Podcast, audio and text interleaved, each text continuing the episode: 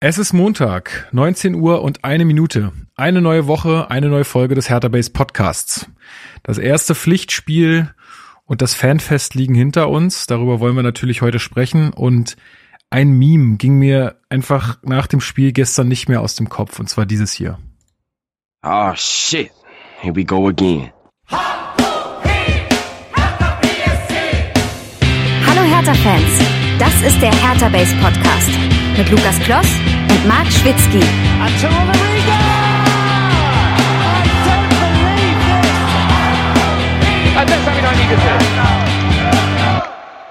Und damit herzlich willkommen zum Hertha Base Podcast. Mein Name ist Lukas und ich bin heute euer Moderator dieser blau-weißen Fußballsendung.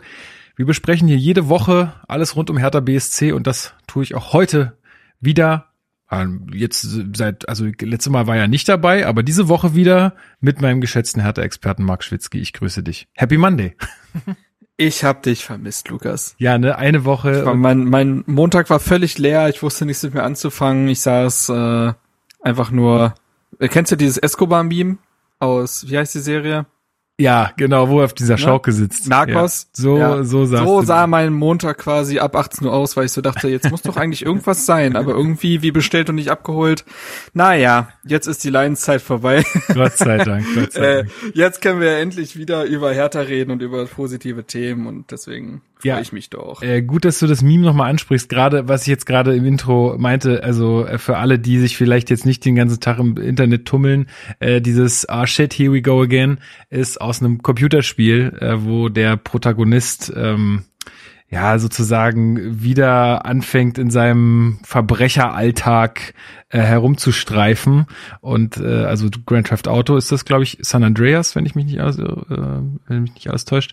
Ja, und das ist so zu Meme geworden, wenn irgendwie immer und immer wieder was äh, vorfällt oder wenn man sich wieder mit denselben Dingen auseinandersetzen muss oder. Und wir haben noch einen äh, dritten in der Runde heute, der sich äh, hervorragend zurückgehalten hat bis jetzt, sehr gut.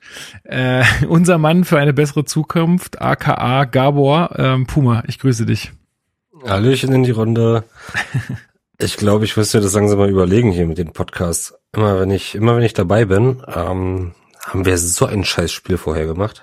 ich kann dir verraten, Puma, ich kann dir verraten, Puma, bei der Quote von Hertha bist du wirklich nicht der Einzige, der dieses Gefühl haben wird. Ist wirklich, ist wirklich ja, so. aber es waren, aber es waren immer so, so äh, besondere Spiele, also so ein 5-0 gegen Leipzig oder so, das juckt ja gar nicht ja, mehr. Besondere Spiele, besonderer Gast, das ist doch schön. Äh, ja, genau, so. Das erste Mal war irgendwie eine 5-0-Klatsche von Bayern plus diese verkorkste Transferperiode mit den 22 Prozent. das ist hart. Dann, was war denn dann? Ich weiß es schon gar nicht mehr. Ja, du bist Noch irgendwas Übles. Und du bist jetzt, hier wieder ja. Tatortreiniger. Du bist ja wirklich der Mann für die ganz schweren Fälle. Genau. So, so, muss man das sehen. Nein, ist doch, ist doch schön. Äh, die haben wir wieder ein tolles Spiel heute zu besprechen. Aber bevor wir das tun, äh, gibt's ja noch ein paar schöne Dinge zu besprechen. Und zwar äh, ein paar schöne Dinge einmal aus der Community. Äh, und zwar Helene 1892 hat uns eine ganz, ganz nette Rezension auf iTunes geschrieben. Vielen, vielen Dank dafür. Ähm, hat, mich, hat mich sehr gefreut. Ja, schicke ich dir oder kannst ja nebenbei mal gucken. Äh, Habe ich jetzt gerade eben erst noch ähm, gesehen. Also vielen, vielen Dank dafür. Äh, tut's ihr gerne gleich. Ähm, ansonsten haben wir noch zwei Mails bekommen, auf die gehe ich ein bisschen später ein. Und eine Mail, die ist wichtig, und zwar von Lars. Ähm, Lars ist ähm, Teil des Blindenfußballteams oder des Staffs. Ähm, ah. Und ja, genau, ein äh, ein Zuhörer, der, äh, den wir auch auf dem Fanfest getroffen haben. Das war sehr nett. Äh, haben uns ein bisschen unterhalten und in dem Zuge haben wir auch die Idee gehabt, vielleicht auch mal was zusammen aufzunehmen für den Podcast und haben so ein bisschen gesprochen und das war wirklich sehr, äh, sehr, sehr schön. Und er hat uns dann nochmal eine E-Mail geschrieben, äh, weil er es vergessen hatte zu erwähnen. Genau, und zwar hat er uns nochmal darauf hingewiesen. Ähm, es gibt einen Heimspieltag äh, im Wedding am Nordufer 28. Und zwar spielt da unser Blindenfußballteam direkt um die Ecke vom Strandbad Plötzensee äh, am Samstag, den 6.8., also jetzt äh, kommendes Wochenende.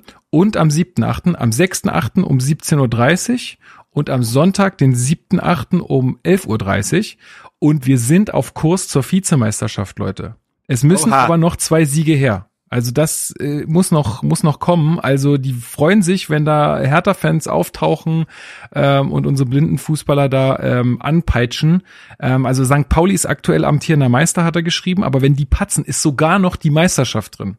Ja, also da können wir mal was holen. Also warum nicht dahin gehen, wenn die erfolgreicher sind, ja? Äh, ich packe euch auch noch mal einen Link äh, in die Beschreibung, da könnt ihr noch mal den Spielplan äh, nachvollziehen. Aber wie gesagt, also am im Wedding hier am Nordufer 28 ist bei mir tatsächlich nicht, nicht weit weg. Ich guck mal, ob ich es schaffe. Äh, aber das Wochenende ist mit Hochzeit und so schon wieder voll. Aber ich guck mal. Genau, am 6.8. um 17.30 Uhr und am 7.8. um 11.30 Uhr äh, Blindenfußball, die haben sich auch auf dem Fanfest vorgestellt, wenn wir gleich noch ein bisschen was dazu sagen. Ähm, aber auf jeden Fall ganz nette Mail und ähm, ja, würde mich freuen, wenn sich da äh, ein paar äh, einfinden bei denen und denen da auch äh, sozusagen die Unterstützung geben. Das wäre schön. Ansonsten, wie gesagt, auch im Discord kam noch mal die Nachfrage, ey, ihr wollt doch noch mal was zu Blindenfußball machen und so. Äh, ist nicht vergessen, kommt halt ein bisschen später. Äh, wir müssen jetzt erstmal in die Saison reinstarten. Ist ja Und schon wieder dann- viel passiert. Und das bei uns ist ja generell so, wenn wir was machen, dann machen wir was richtig, also mit der dementsprechenden Vorbereitung und wenn die Zeit noch nicht da war, dann machen wir es halt nicht, weil halbgar ist dann auch wirklich Quatsch und wird dann niemandem gerecht. Aber ist ist, es. eindeutig auf dem Schirm. Genau, so ist es. Also vielen, vielen Dank für euer ganzes Feedback äh, und äh, schreibt uns immer gerne, wenn ihr irgendwas ähm, habt im Hertha-Kontext, was wir vielleicht irgendwie verkünden können oder so, ähm, dann äh, immer gerne her damit. Ich kann nicht versprechen, dass wir alles verkünden, aber äh, die wichtigen Sachen, die äh, hört ihr dann hier. Gut, dann können wir auch schon reinstarten in unsere Rubrik. Die haben wir schon lange nicht mehr gehört. Auf geht's.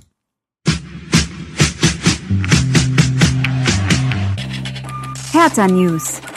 Genau, die Hertha News. Also es ist ja nicht wirklich eine News, es ist ja auch sozusagen eine Nachbesprechung. Puma, wir beide waren auf dem Fanfest am Samstag. Oh ja. Ähm, Marc, hast du Fragen? Ähm, gab's Luftballons? Konnte man sich das Gesicht anmalen lassen? Also ich glaube, man konnte sich Ähm. das Gesicht anmalen lassen irgendwo. Ich habe das nicht gemacht, aber ich, ich habe irgendwelche Kids angemalt äh, gesehen, ja. Das ist ja, glaube ich, so sehr Standard. Nee, ähm, ja, nehmt doch mal mich und die ZuhörerInnen mit, wie, wann, wann kamt er da an und wie war dann der Ablauf und die Stimmung, äh, erzählt einfach mal munter drauf los. Man hat ja über Twitter und so weiter auch schon recht viele Eindrücke bekommen und ich kann ja mal vorweggreifen, das Feedback, was ich so gelesen, gehört habe, war auch wirklich durchweg positiv. Ähm, könnt ihr jetzt ja mal hier auch im Podcast validieren. Ja, Puma, fang doch mal an. Wie, wie ging's los für uns? Ja, wir waren ja eher, oder ich zumindest, ähm, aus sportlichen Gründen dort. wir haben, Der Mann hatte ein Ziel. Äh, genau, das habe ich auch erreicht, komme ich später noch zu. Nein, ähm, ja, wir waren angemeldet für das Fußballturnier. Ne, mit den sogenannten Fußballfans sind wir angetreten. Hertha-Fans, Fußballfans. um Ja, ja, so ist, so Äh. ist es ja eigentlich gedacht. Nö, genau. Und ähm, wann waren wir da? Wir haben uns um 9 Uhr getroffen, offiziell, äh, zum Warm-up. Ich kam ein bisschen später dazu. Ähm, genau, und so, so ging es erstmal los, entspannt. Also da war es noch ein bisschen ruhiger. Parkplätze gab es auch noch, ähm, das war ganz in Ordnung. Und äh, waren aber schon extrem viele Mannschaften da, ne? Also Ja. ich glaube, wir waren Ich glaube, sechs 24 Teams waren es insgesamt. Gruppen. Ja, Ja, ja, okay. Ja. Also genau, das war halt hauptsächlich OFCs, also äh, genau ähm, offizielle Fanclubs, die da teilgenommen haben. Und wir sind ja quasi jetzt noch in der Mache, also unser Fanclub, also nur noch, auch noch mal hier gesagt, ja nicht verwechseln. Hertha Base und äh, sogenannte Hertha Fans haben jetzt erstmal nichts miteinander zu tun, außer dass da ein paar Leute von Hertha Base drin sind. Aber das beides kann man, glaube ich, sehr klar voneinander trennen. Ähm, Also Hertha Base als solches hat jetzt nicht einen Fanclub gegründet. Es Genau gibt so. nur Schnittmengen im, im Personal. So ist es.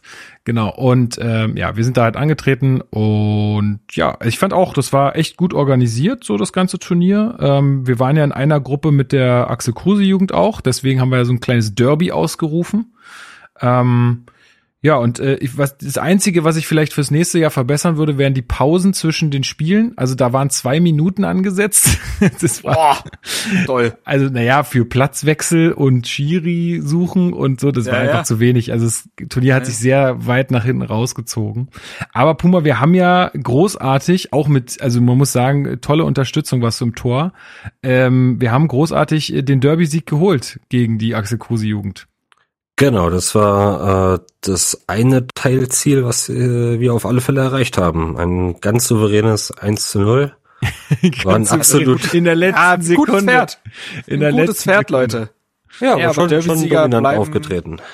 Ja, Derbysieger bleiben ja auch äh, Legenden, also die bleiben ja unsterblich. Dementsprechend habt ihr ja schon mal einen riesen Beitrag geleistet und vorgelebt, worum es dann am Wochenende geht. So ist es. Und so ist Puma, der, der Spitzname sagt, du warst sicherlich eine Katze im Tor. Ich hatte nicht, nicht so viel zu tun in dem Spiel, aber ist, ja auch, ist ja auch ein gutes Zeichen, ja hat die Defensive gehalten. Genau, die Defensive war stabil und ja, ich glaube, wir treten uns einfach nie wieder an. Dann kann uns dieses Derby niemand mehr nehmen. nee, das war wirklich, das war wirklich nett. Also ähm, wir haben das halt so ein bisschen im Anfang, äh, also im Vorfeld so ein bisschen hochgepusht, aber es war dann wirklich ganz nett. Es war auch ein sehr ausgeglichenes Spiel. Ich stand zu dem Zeitpunkt noch äh, nur neben dem Platz, äh, also habe nicht mitgespielt. Spielertrainer ähm, wie wie der Prinz. Genau, und dann äh, hat Paul uns äh, in der wirklich in der letzten Sekunde dann doch noch zum Sieg geschossen. Also das war äh, sehr, sehr cool. Aber trotzdem auch äh, großartiges äh, Turnier von der AKJ. Ähm, herzlichen Glückwunsch auch nochmal an der Stelle. Ähm, nee, war einfach super schön, ähm, da mal mit Leuten irgendwie in Kontakt zu kommen. Es war auch alles relativ fair. Ähm, also manche Leute haben das, das haben ein bisschen ernst genommen, das Ganze. aber äh, das hast du ja immer. Ne? Ist ja auch okay, wenn da jemand Ehrgeiz hat, ist ja auch alles gut. Ähm, aber ansonsten war das alles total fair und friedlich und alles entspannt. Also es war Absolut. eine schöne Sache. Super nette Leute getroffen. An der Stelle auch nochmal ganz, ganz liebe Grüße an Olli. Ähm, auch Hörer und Fan unseres Podcasts, ähm, soll ich doch mal Ach, erwähnen der an der Olli. Stelle. Ah, ja, ja, ja. Der Olli, ja, ja, genau. Und äh, war schon nett, wie man da so angetroffen hat. Ja, und ähm, genau, was wollte ich noch sagen zum Turnier? Wer hat Ach, ja. gewonnen? Boah, gute Frage. Ich glaube, die äh, Haseltown haben gewonnen. Wenn mich, Echt, nicht, ja? wenn mich nicht alles täuscht, haben die gewonnen, ja. Weil ich hab dann später am Bierstand, einer von den Trainern von denen oder so war da und wir standen da mit unserem zwölfte Platzpokal und wollten da Bier reinfüllen. also wirklich, ja. Und dann er so, äh, oh, was, oh, wie viel, äh, wie viel da seid ihr denn geworden? Wir so zwölfter, muss man doch feiern. Und er so, ja, wir sind Erster geworden. Also ich weiß nicht, ob er uns da jetzt irgendwie verarscht hat oder so, aber ähm, ah, ich kann es mir vorstellen. Könnte gut. Wäre dann auch verdient, glaube ich. Könnte, könnte ganz gut sein, äh, dass die gewonnen haben. Ähm, ja, also ich muss noch ein bisschen an meiner Kondi arbeiten. Also ich leide immer noch unter den Folgen dieser zwei Spiele, die ich mitgespielt habe. Ja, du, bist, du bist wirklich der Prinz. Jetzt erstmal jetzt erstmal halbes Jahr in die Eistonne. Gibt's ja nicht. Ja, also das war schon hart.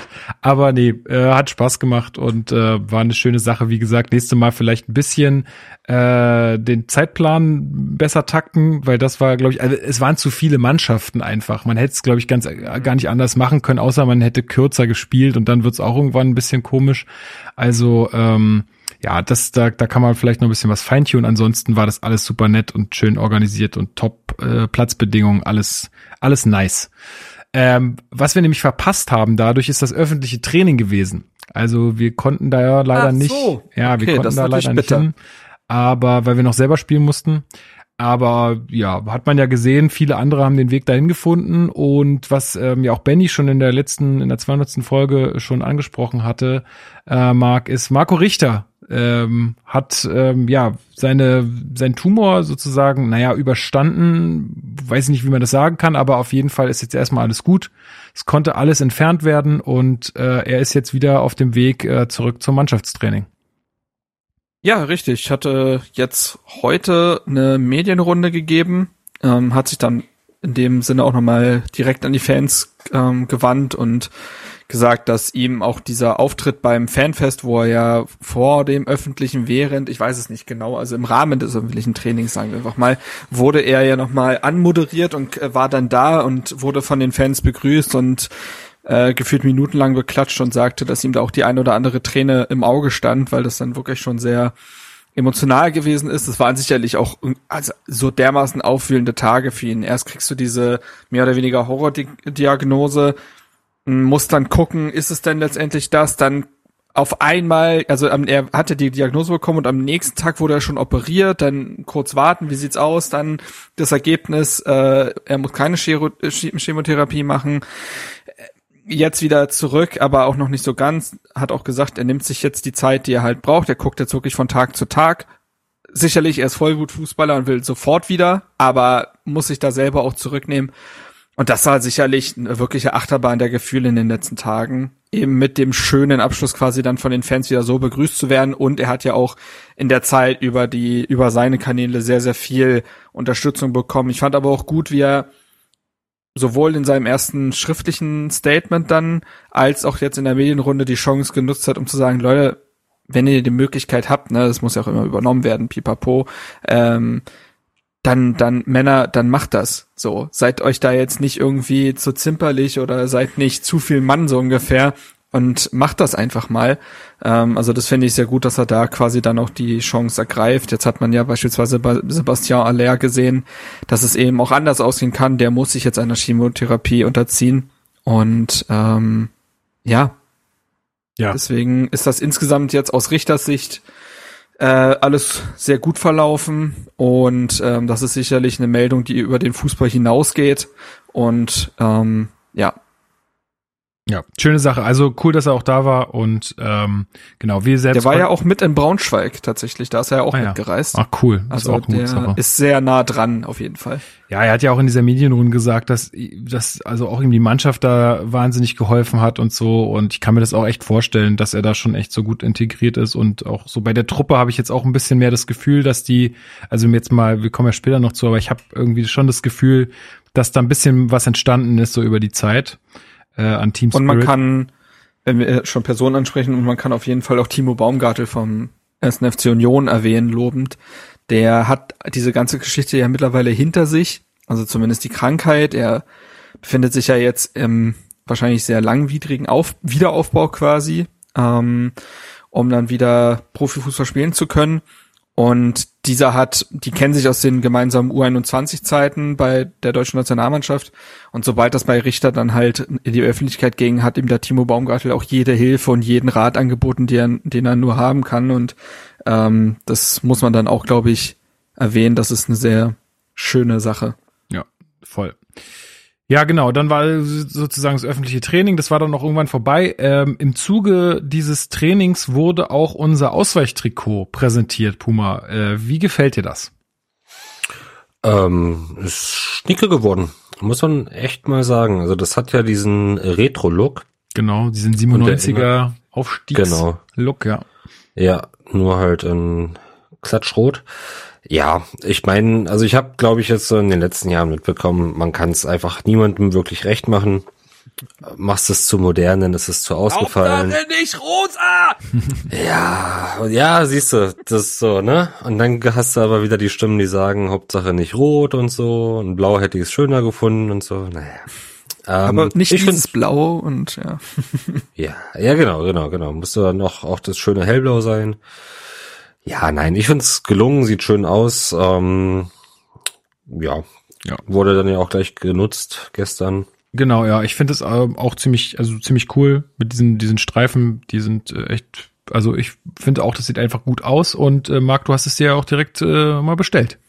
Ich wollte gerade sagen, ich fand so gut, dass ich es mir tatsächlich direkt gleich bestellt mhm. habe mit dem Prince hinten drauf. Ist ja die letzte Gelegenheit, muss man sagen, ähm, um sich da noch Boateng als äh, Rückenflock zu holen. Ähm, ja, ich muss ja sagen, wir hatten ja schon über die äh, beiden anderen Trikots geredet und da war ich ja einigermaßen unterwältigt. Also das Heimtrikot finde ich mittlerweile angezogen, hat sich auf jeden Fall nochmal gemacht. Das Auswärtstrikot finde ich ist nach wie vor eine kleine Frechheit, weil es einfach, also so, also ja, also, sorry. abgehst, ey. Naja, aber es ist, du hast ein Jahr Zeit. Das ist, und dann kommt so eine unkreative Ach man, egal. Naja, das Trikot, das hatte was, da streiten sich auch wieder die Leute, also es gibt schon viele, die sagen, Gott, ist das hässlich, aber ich find's echt gar nicht so. Ich finde, das hat, ähm, also ich finde das irgendwie äh, mittlerweile ein vorbe äh, vorbelasteter Begriff, aber ich find's ganz kultig irgendwie.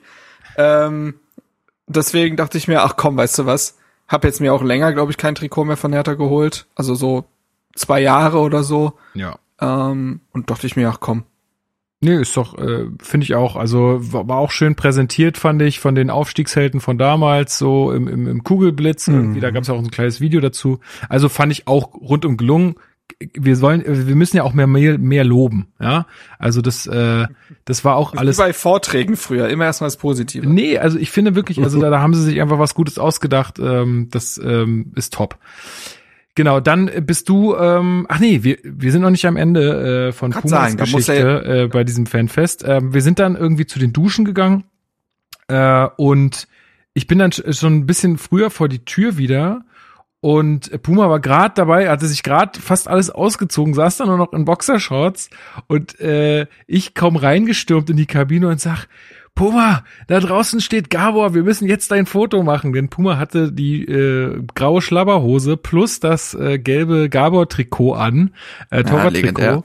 und äh, er wollte unbedingt ein Foto machen und dann sind wir ihm tatsächlich noch hinterher. Und da stand er dann. Größer als ich dachte. Ja, der, und immer noch als topfit. dachte, ey. Immer noch top. Alter. Also nee, so fit war er glaube ich nicht mehr, weil er hat sich dann kurz Ja, darauf leider verletzt, auch ein bisschen schwerer, wie es aussah. Äh, viele Grüße an der Stelle und gute Besserung vor allem.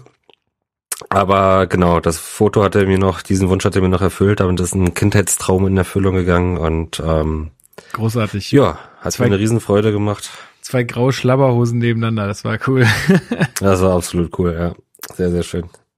Genau, und dann bist du äh, irgendwie nach Hause gefahren, ne? Ähm, Genau, das war's für mich dann schon. Genau, und ich, ich bin auch noch ein bisschen da geblieben. Also es gab, äh, wie gesagt, ja, also was man wirklich auch positiv herausheben muss, ist das Essensangebot. Äh, das war wirklich sehr vielfältig. Da waren viele solcher Foodtrucks da und so. Also da war, glaube ich, für jeden was dabei. War jetzt nicht nur irgendwie Rostbratwurst und Brötchen oder so, sondern war Nice. Wirklich äh, sehr viel Unterschiedliches auch da. Äh, ich fand auch die Getränkepreise, klar, es ist 3,50 für ein Bier immer noch teuer, so 0,5.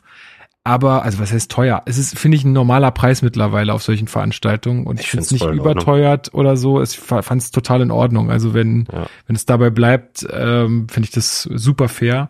Äh, also diese ganze Organisation war auch super. Das Einzige, was ich mir vielleicht noch gewünscht hätte, wäre mal Kartenzahlung gewesen. Also ich hatte auch kein Bargeld so richtig mit. Ich habe mir dann aushelfen lassen, Gott sei Dank. Und PayPal gibt's ja auch. Aber äh, das wäre so eine Sache, das ist mittlerweile so einfach, ähm, da Kartenzahlungen anzubieten. Ähm, Verstehe ich leider nicht so richtig, weil ähm, ja, Hm. das wäre noch so eine, so eine Sache, die ich mir wünschen würde. Äh, und ansonsten gab es noch Stände, wo sich die einzelnen Abteilungen vorgestellt haben, also Kegeln, Tischtennis. Äh, dann gab's, äh, war, war Boxen eigentlich da? Ich hab's nicht gesehen. Ich habe es auch nicht gesehen. Jetzt, Scheiße, ich hoffe, wir tun ihnen jetzt nicht unrecht. Aber äh, ja, also Boxen habe ich jetzt selber nicht gesehen. Also Tischtennis und, äh, und Blindenfußball war auch da, wie gesagt. Ähm, dann gab es auch noch einen DKMS-Stand, wo die ähm, den Leuten äh, die äh, Typisierung da angeboten haben. Das war cool. Äh, und dann haben sich auch so ein paar OFCs äh, noch vorgestellt an so ein paar Ständen. Blau-Weißes Stadion war da, die AKJ hatte einen Stand, 1892 Hilft hatte einen Stand. Da haben wir dann auch ähm, das, äh, das Geld, also die Spende übergeben. Es sind nämlich äh, wahnsinnige 850 Euro äh, durch euch noch äh, ja, zusammengekommen. Also richtig, richtig cool. Vielen, vielen Dank. Ich habe es ja auch schon in der letzten Folge gesagt. Das ist echt mehr, als wir erwartet hätten. Ähm, und es gibt jetzt auch schon die Initiative, das finde ich auch ganz großartig, in unserem Discord von einigen Leuten, die jetzt eine neue Saisonwette gerade am Stricken sind. Also da haben sich einige Leute schon echt Gedanken gemacht, so was können wir denn machen und wie viel und so. Oh, das wird jetzt da gerade alles so ein bisschen aufgezogen. Wir gucken, wir gucken uns das mal an, was die da für Ideen haben und schauen mal, ähm, dass wir das dann auch so durchziehen können. Und dann werden wir euch äh, in den kommenden Folgen darüber einfach informieren. Und wäre doch toll, wenn wir das irgendwie so zur, ähm, ja, zur Gewohnheit machen, dass wir so jede Saison dann äh, da Geld spenden und das halt einfach an die, an diese Organisationen geht. Äh, beziehungsweise 1892 hilft. André, mit dem habe ich ja da ein bisschen länger gesprochen. Äh, der hat auch gesagt, die sind jetzt endlich ein eingetragener Verein, also haben da die ganzen, was man da alles ausfüllen muss, Anträge und sowas, äh, haben die jetzt alles durch und da kommen jetzt auch äh, so ein paar Kosten auf die zu. Also ähm, er meinte, das Geld äh, wird auf jeden Fall äh, gut eingesetzt werden, dass die da äh, ja ihre Aktionen weiterhin machen können und das freut mich ganz persönlich und ja, finde ich, das ist eine gute Sache. Hm. Was war noch? Ähm, ja, genau. Wir hatten noch so ein paar äh, Interviews auf der Bühne. Da konnte, also das war auch leider so ein bisschen. Ich saß vielleicht auch zu weit weg, aber irgendwie war es, also für die, also man muss erst mal sagen, Riesenbühne. Ja, also wirklich eine richtig große Bühne und auch mit Top-Technik, alles auf dem besten Standard. Äh, das war schon. Veranstaltungsmanager Kai Bernstein, ne? Also ja, na gut, ke- keine Ahnung. Nee, nee, ich, ich glaube, er hat ja gesagt, da wird es kein Geklüngel Nein. geben sozusagen. nee, kein Geklüngel, aber in der Planung wird er involviert gewesen sein und äh, das kann er sicherlich auch. trotzdem seine Expertise halt weiter. Das glaube ich auch, ja. Nee, also auch mit großer Leinwand und so riesen, ganz viele Sitzgelegenheiten, auch mit, äh, mit so ähm, Sonnenschutz drüber und also das, da haben sie sich echt äh, richtig viel einfallen lassen und ja, alles so, wo man sagt, da ja, kann man nicht meckern. ähm, das Einzige, was so ein bisschen war, ist, dass das alles ein bisschen leise war, also auf der Bühne, wenn die Gespräche stattfanden. Das fand ich so ein bisschen schade. Ich glaube, die TontechnikerInnen, die da in dem, in dem Zelt saßen, die waren da sehr nah an der Bühne dran, die haben auch vielleicht gar nicht mitbekommen, dass das etwas weiter hinten äh, dann zu leise war, um dem jetzt wirklich gut zu folgen. Ähm, ja, vielleicht wollten sie da auch nicht alles so übertönen, kann ich auch verstehen. Aber das war so ein bisschen, ein bisschen schade, weil ich davon relativ wenig mitbekommen habe. Aber es gab so eine kleine Geschichtsstunde und ähm, ja, also das war auch eigentlich ganz schön vom Rahmenprogramm her. Und dann später haben wir noch ein paar Bands gespielt. Also Right Now, das ist so eine Coverband. Ähm, die, die waren auch cool. Also gut, ich bin da auch ein bisschen, äh, hab da auch äh, Familie drin, also mein, mein Schwager spielt da Gitarre, deswegen äh, fand ich das Aha. vielleicht eh alles cool. Da ist er wieder. ja, genau. Die Seilschaften. Genau, nee, aber das äh, hat mir auch ganz gut gefallen, ähm, dem ist gut gemacht, obwohl äh, die Leute natürlich nach jedem Song Laila gefordert haben, ne? das war auch ein bisschen nervig irgendwann, aber ähm, Nee, das war auch cool. Später kam ja dann noch von Zander, der hat auch nochmal abgerissen. Ich glaube vier oder fünf Mal nur nach Hause, bis irgendwann ja. alle keinen Bock mehr hatten. ähm, ach ja, und eine ganz wichtige Sache habe ich noch vergessen. Und zwar, äh, da sind wir wieder beim Klüngeln. Ähm, Tim Kauermann hat uns dann äh, später noch angeboten, äh, eine, eine, Führung durch die Geschäftsstelle zu machen. Also es gab ja ganz offizielle Führungen, ähm, aber wir haben gesagt, dass wir so als Gruppe, weil wir waren einige mehr, ähm, da alle zusammengehen können, hat er uns angeboten, ja, dann kommt doch zu der, der Zeit, dann äh, nehme ich euch mit rein und dann waren wir da noch unterwegs in den in den äh, in der Geschäftsstelle und bei den Kabinen. Hast du da den neuen hast du da den neuen Sponsoring Vertrag vom Präsidium für uns unterschrieben oder Psst, das schneide ich raus, ja? Schneide ich raus. Ja, fuck, stimmt, wir nehmen ja gerade auf. Das nee, genau. Also da, ja, was wurde uns da alles gezeigt? Die, die, äh, die Büros, äh, wie sie es, also sie haben ja alles ganz neu äh, da gemacht. Also sah alles richtig, richtig cool aus. Die Meetingräume, wie gesagt, die Kabinen der ganzen U-Mannschaften äh, konnten wir uns angucken. Ähm, die ganzen Sporträume, äh, dann diesen, diesen Raum, wo die jetzt auch letztens die äh, Regelschulung hatten. Mhm. Und was haben wir noch gesehen? Naja, und dann halt den Presseraum äh, und sowas. Den, den kennen wir ja schon. Den kannten wir jetzt ja schon, aber es war, glaube ich, einfach so auch für die Leute echt cool, sich das alles mal anzugucken, zu sehen, wo die Le arbeiten die Leute und ähm, ja, dass das alles mal so ein bisschen mehr ein Gesicht bekommt und das fand ich auch ganz, ganz, ganz toll. Hatte ich mich ja auch sehr drauf gefreut. Ja, und insgesamt muss man sagen, um das jetzt mal äh, hier rund zu machen, war eine tolle Stimmung, fand ich, äh, auf dem ganzen Fest. Es war toll organisiert, also ja, ich finde auch bis auf diese ganz kleinen Sachen war das, äh, also war das einfach rund rundum gelungen. Also ich ja, weiß jetzt nicht. Das ist ja Meckern auf hohem Niveau. Also. Absolut, absolut. Es hat ja auch alles funktioniert. Ne, ich will ja, ich sage ja nur, dass das wäre so so ein paar Sachen äh, hätte man äh, noch besser machen können, aber es ist jetzt auch kein Muss. Also es war wirklich äh, toll. Man musste nirgendwo lange warten. Es war alles perfekt. So, also jeder, der nicht da war, hat was verpasst. Ähm, aber vielleicht gibt's ja zum 135-Jährigen oder zum 140-Jährigen dann nochmal so eine teuer, tolle Feier. Genau. Sonst noch irgendwas? Habe ich noch irgendwas vergessen, Puma, oder? Nö. Ich weiß nicht. Wenn's, äh, wenn, wenn ich jetzt irgendjemanden vergessen habe oder irgendwas vergessen habe zu erwähnen, dann schreibt's uns gerne. Dann erwähnen wir das in der nächsten Folge. Ansonsten äh, machen wir weiter mit der nächsten News, würde ich sagen. Marc, wir haben einen neuen Stürmer verpflichtet. Ja, ähm, hätte ja quasi auf dem Fanfest vorgestellt werden können. Ja. Vom zeitlichen Ablauf her. Ähm, Wilfried Kanga heißt der gute Mann. 24, Franzose, kommt, ähm, also, aber ich glaube, also halb Franzose, halb äh, Ivora.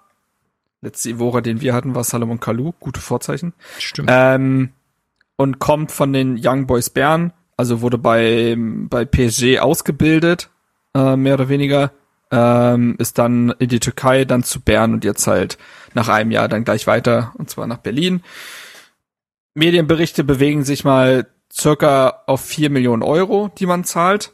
Und wie gesagt, das ist Herthas neuer Stürmer, der bis 26 unterschrieben hat. Es ist nicht Ajork, Ajork äh, geworden, der ja lange gehandelt wurde. Ähm, der es jetzt nicht wurde. Aber da werde ich auch schon mal einschieben, das finde ich hat aktuell auch System oder seit Bobic da ist, dass ganz oft Namen sehr lange gehandelt werden und letztendlich wird dann jemand für diese Position verpflichtet, der gefühlt maximal einen Tag vorher in den Medien war. Also das war jetzt auch zum Beispiel bei Kral so, der e Ewigkeiten die Sechs sein sollte. Und dann ist es Sunic geworden. Oder äh, Ijuke, gut, das war halt so ein langes Thema, weil halt diese Visa-Probleme waren. Mhm. Aber grundsätzlich war man sich da ja lange einig. Kenny war nicht lange Thema. Letztes Jahr war es ja mit Belfodil, Jovic und Co. auch so, dass das echt äh, aus dem Nichts mehr oder weniger kam. Ähm, genau, und Kanga ist ein äh, spannender Mann, weil er auch eben ein Profil mitbringt, was Hertha in der Form im Mittelsturm noch nicht hatte. Denn auf der einen Seite ist Kanga 1,89 groß und eine richtige Kante. Also wenn man sich den mal anguckt, das ist ein Brecher. Auf der anderen Seite ist es aber so, dass er eine ziemliche Explosivität besitzt. Also er ist nicht gerade behäbig. Er hat einen guten Antritt, eine gute Dynamik und bietet halt sehr viele äh, Tiefenläufe an und macht damit Läufe, die sonst im Sturm gerade keiner so richtig macht. Ähm, ist aber eben trotzdem in der Lage dazu, auch Bälle zu halten. Und dieses Gesamtpaket klar, er muss das erst, also die, die, die Prämisse ist sowieso, dass er das natürlich erstmal in der Bundesliga beweisen muss. Aber dieses Gesamtpaket stimmt mich grundsätzlich erstmal positiv, weil das genau der Stürmertyp wahrscheinlich ist, den Hertha braucht. Also auch so jemand, der so eine Art John Cordoba sein kann. Weil als der gespielt hat, war Herthas Sturm so komplett wie selten zuvor, hatte man das Gefühl. Und als er weg war, hat man es gemerkt. Und das bedeutet natürlich auch, dass sich im Sturm dementsprechend auch was verändern wird. Also Piontek wird den Verein verlassen. Wann und zu wem, das müssen wir abwarten, aber ich glaube, da äh, wird jetzt nichts, äh, nichts dran gerüttelt, dass das ähm, noch irgendwann passiert.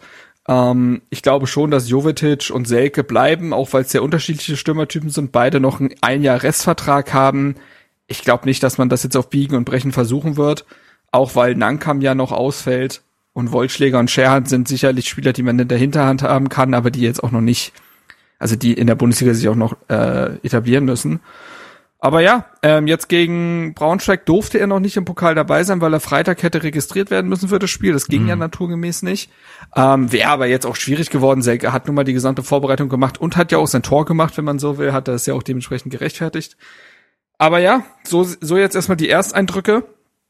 Ähm, ich bin sehr gespannt. Mir macht das insofern Mut, weil das auch so eine Ablösesumme ist, die, finde ich, sich in Herthas aktuellem Rahmen einfach bewegt, die machbar ist, die nicht das allzu große Risiko beherrscht. Und ich meine, er ist 24, da geht auch noch was. Ähm, ja, genau. Ja, Puma, wie hast du das alles so mitverfolgt? Ich habe nur wieder irgendwie mit irgendwem auf dem Fanfest gesprochen, dass äh, Kanga ja quasi bei den Young Boys auch nicht der erste Stürmer war, sondern der zweite. Und der erste ist zur Union gegangen. Also wie heißt er? Sibachö ja. oder so ähnlich? Genau, ich will es auch nicht falsch aussprechen. Ja. Ähm, aber genau, der ist zur Union gegangen und der hat auch wirklich nochmal einen Ticken bessere Statistiken als Kanga vorzuweisen. Ähm, ich habe es auf dem Weg zum Fanfest im Auto gehört, frisch die Meldung. Äh, da hat mir der Name überhaupt nichts gesagt. Musste ich dann auch erstmal googeln und in den Foren schauen, was man zu ihm sagt.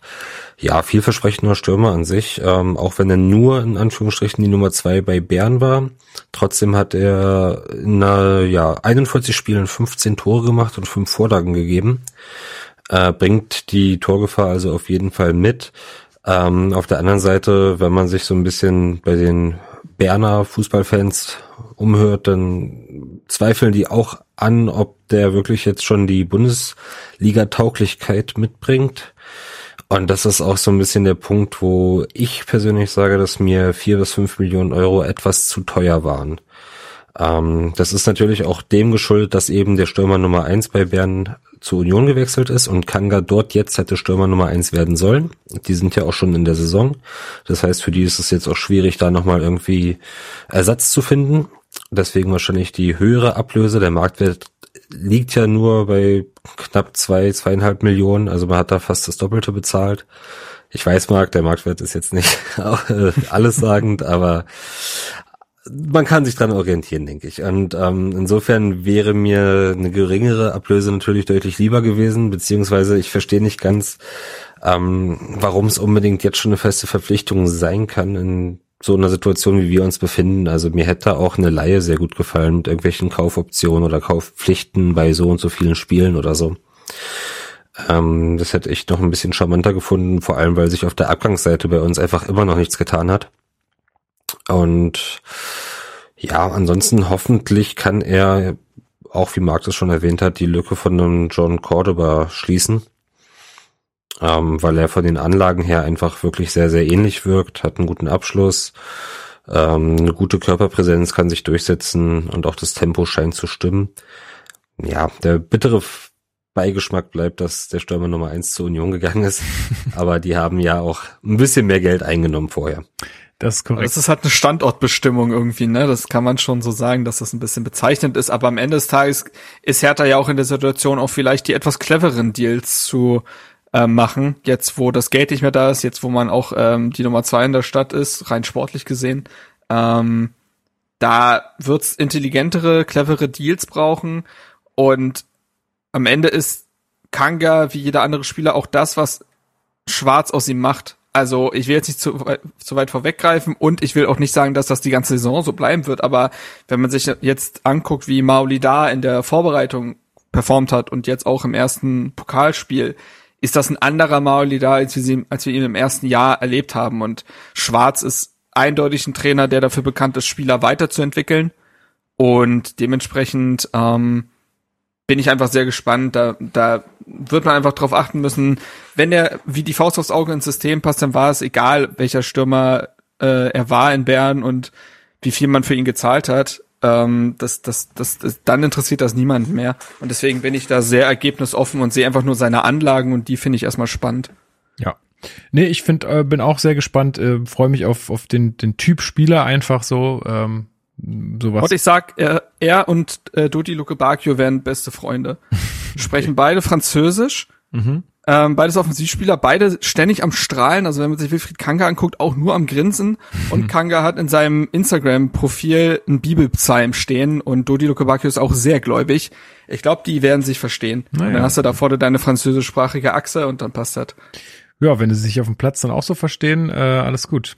Nee, cool, freuen wir uns drauf ähm, und sind gespannt. Äh, vielleicht sehen wir ja schon ein paar Minuten gegen Union. Mal gucken.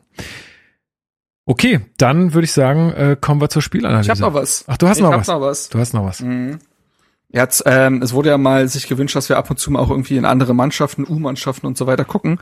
Da gibt's eine schöne Nachricht eigentlich. Also ähm, hat die U19 hat äh, jetzt ähm, also von uns aus gesehen gestern mh, bei so einem internationalen äh, Cup mitgespielt, so ein also kein offizieller Cup in dem Sinne, aber ist glaube ich so ein einfach so ein Youngster Cup, wo internationale Teams antreten. Und dort hat man unglücklich im Elfmeterschießen gegen Olympique Marseille verloren. Und zuvor hatte man Benfica, Bayern und den BVB besiegt, die jetzt alle glaube ich nicht so die schlechtesten Jugendmannschaften haben. Also ja, das wollte ich nur mal erwähnen. Und da auch danke an FK 5293 äh, aus unserem Discord-Server. Wenn ihr solche News habt, dann tragt das gerne in den Discord-Server ein. Ich schaue mir da das immer mal gerne an. Und äh, dann haben die Leute auch im Podcast was davon. Also vielleicht U17, ich überlege gerade, wer ist da der Trainer? Äh, Schmidt, ne? Der hm. zurückgekehrt ist. Ich weiß es nicht auswendig. Warte, das, das, das müssen wir jetzt nachliefern. Äh, ha, ha, ha. Stefan Schmidt, genau. Ähm, der jetzt ja neu äh, dabei ist, aber ja Berliner und Hertaner ist. Ähm, wer weiß, vielleicht kommt da ja was. Cool. Gut. Dann, ähm, ja, besprechen wir mal das, was da gestern Abend passiert ist.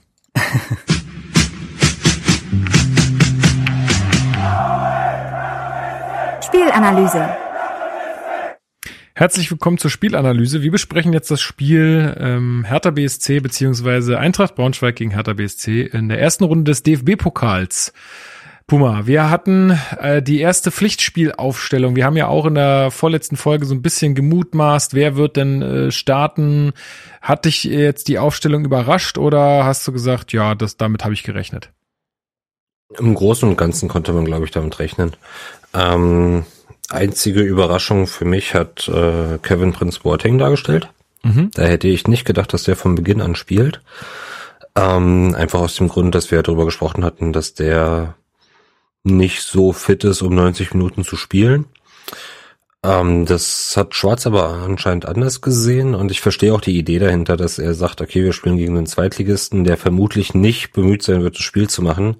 Also bringen wir mit Serda und Boateng zwei Spieler, die kreative Elemente mitbringen und mhm. spielerische Elemente, um das Ganze ein bisschen auf die Weise zu lösen. Ansonsten, genau, Boyata und Kempf in der Innenverteidigung, sehr unüberraschend, genauso wie Christensen im Tor. Links unser neuer Kapitän Plattenhardt, rechts Kenny. Und ähm, genau. Auf der Sechs dann Sunic, spreche ich es richtig aus? Ja. Mhm. Ne? Mhm. mhm. Das ähm, tatsächlich die zweite Überraschung neben Boateng, weil ich doch gedacht hätte, dass Toussaint beginnt. Ähm, genau, aber nimmt sich an sich vom spielerischen Typen her nichts. Die sind da, glaube ich, sehr ähnlich aufgestellt. Und im Sturm dann unsere aktuelle ja, Sturmspitze Nummer eins Davy Selke. Und die Flügelzange mit Maoli da und Luki Bakio. Genau. Ja, und äh, da, also dieser Plan, äh, das spielerisch zu lösen, das ging ja auch ganz gut auf in, in den, in, ja, in der ersten Halbzeit, muss man ja sagen, Marc, oder? Ich würde dich äh, gerne da nochmal abgrätschen, ähm, verbal, weil wir auf der Bank ähm, Spieler quasi fehlten, also die gar nicht dann im Kader standen, über die sollten wir vielleicht nochmal kurz reden. Richtig. Weil es dafür keinen Anlass in dem Sinn gab. Also es gab jetzt nicht die Meldung, diese Spieler fehlen verletzt oder so. Es gab auch unter der Woche dahingehend nichts. Also Björkan hat gefehlt. Da muss man mal gucken. Ich glaube, der hat auch, der hat tatsächlich Trainingsrückschritte gehabt, weil er auch äh, ein paar Probleme hatte. Ähm, aber Mittelstädt und Eckelenkamp vor allem haben gefehlt. Und das sind ja auch zwei Spieler, die aktuell mit Wechselgedanken ähm, in Verbindung gebracht werden. Also bei Eckelenkamp hat der Kicker gemeldet, dass sowohl Brügge als auch Royal Antwerp äh, Interesse an ihm haben und er wohl sich durchaus auch mit einem Abgang wohl äh, beschäftigt. Ähm, und dass es da auch schon die Nachfolgeidee quasi gibt mit äh, Jean-Paul Boetius, der auch schon länger bei Hertha gehandelt wird, weil ne, ist ablösefrei. Ähm, er und Schwarz kennen sich aus gemeinsamen Mainzer Zeiten sehr gut, schätzen sich und es wäre halt eine Position, auf der Hertha dann durchaus nochmal nachlegen könnte. Ähm, zumal Boetius eben die Bundesliga kennt und jetzt auch vom Gehalt her nicht gerade neue äh, Höhen erreichen würde. Ähm, und das wäre dann quasi so der 1 zu 1 Ersatz. Ähm, da müssen wir jetzt einfach mal abwarten. Aber es wäre, also in meinen Augen wäre es schon sehr bitter, Eckelenkamp nach nur einem Jahr wieder zu verlieren, weil ich an von seinem Talent überzeugt bin.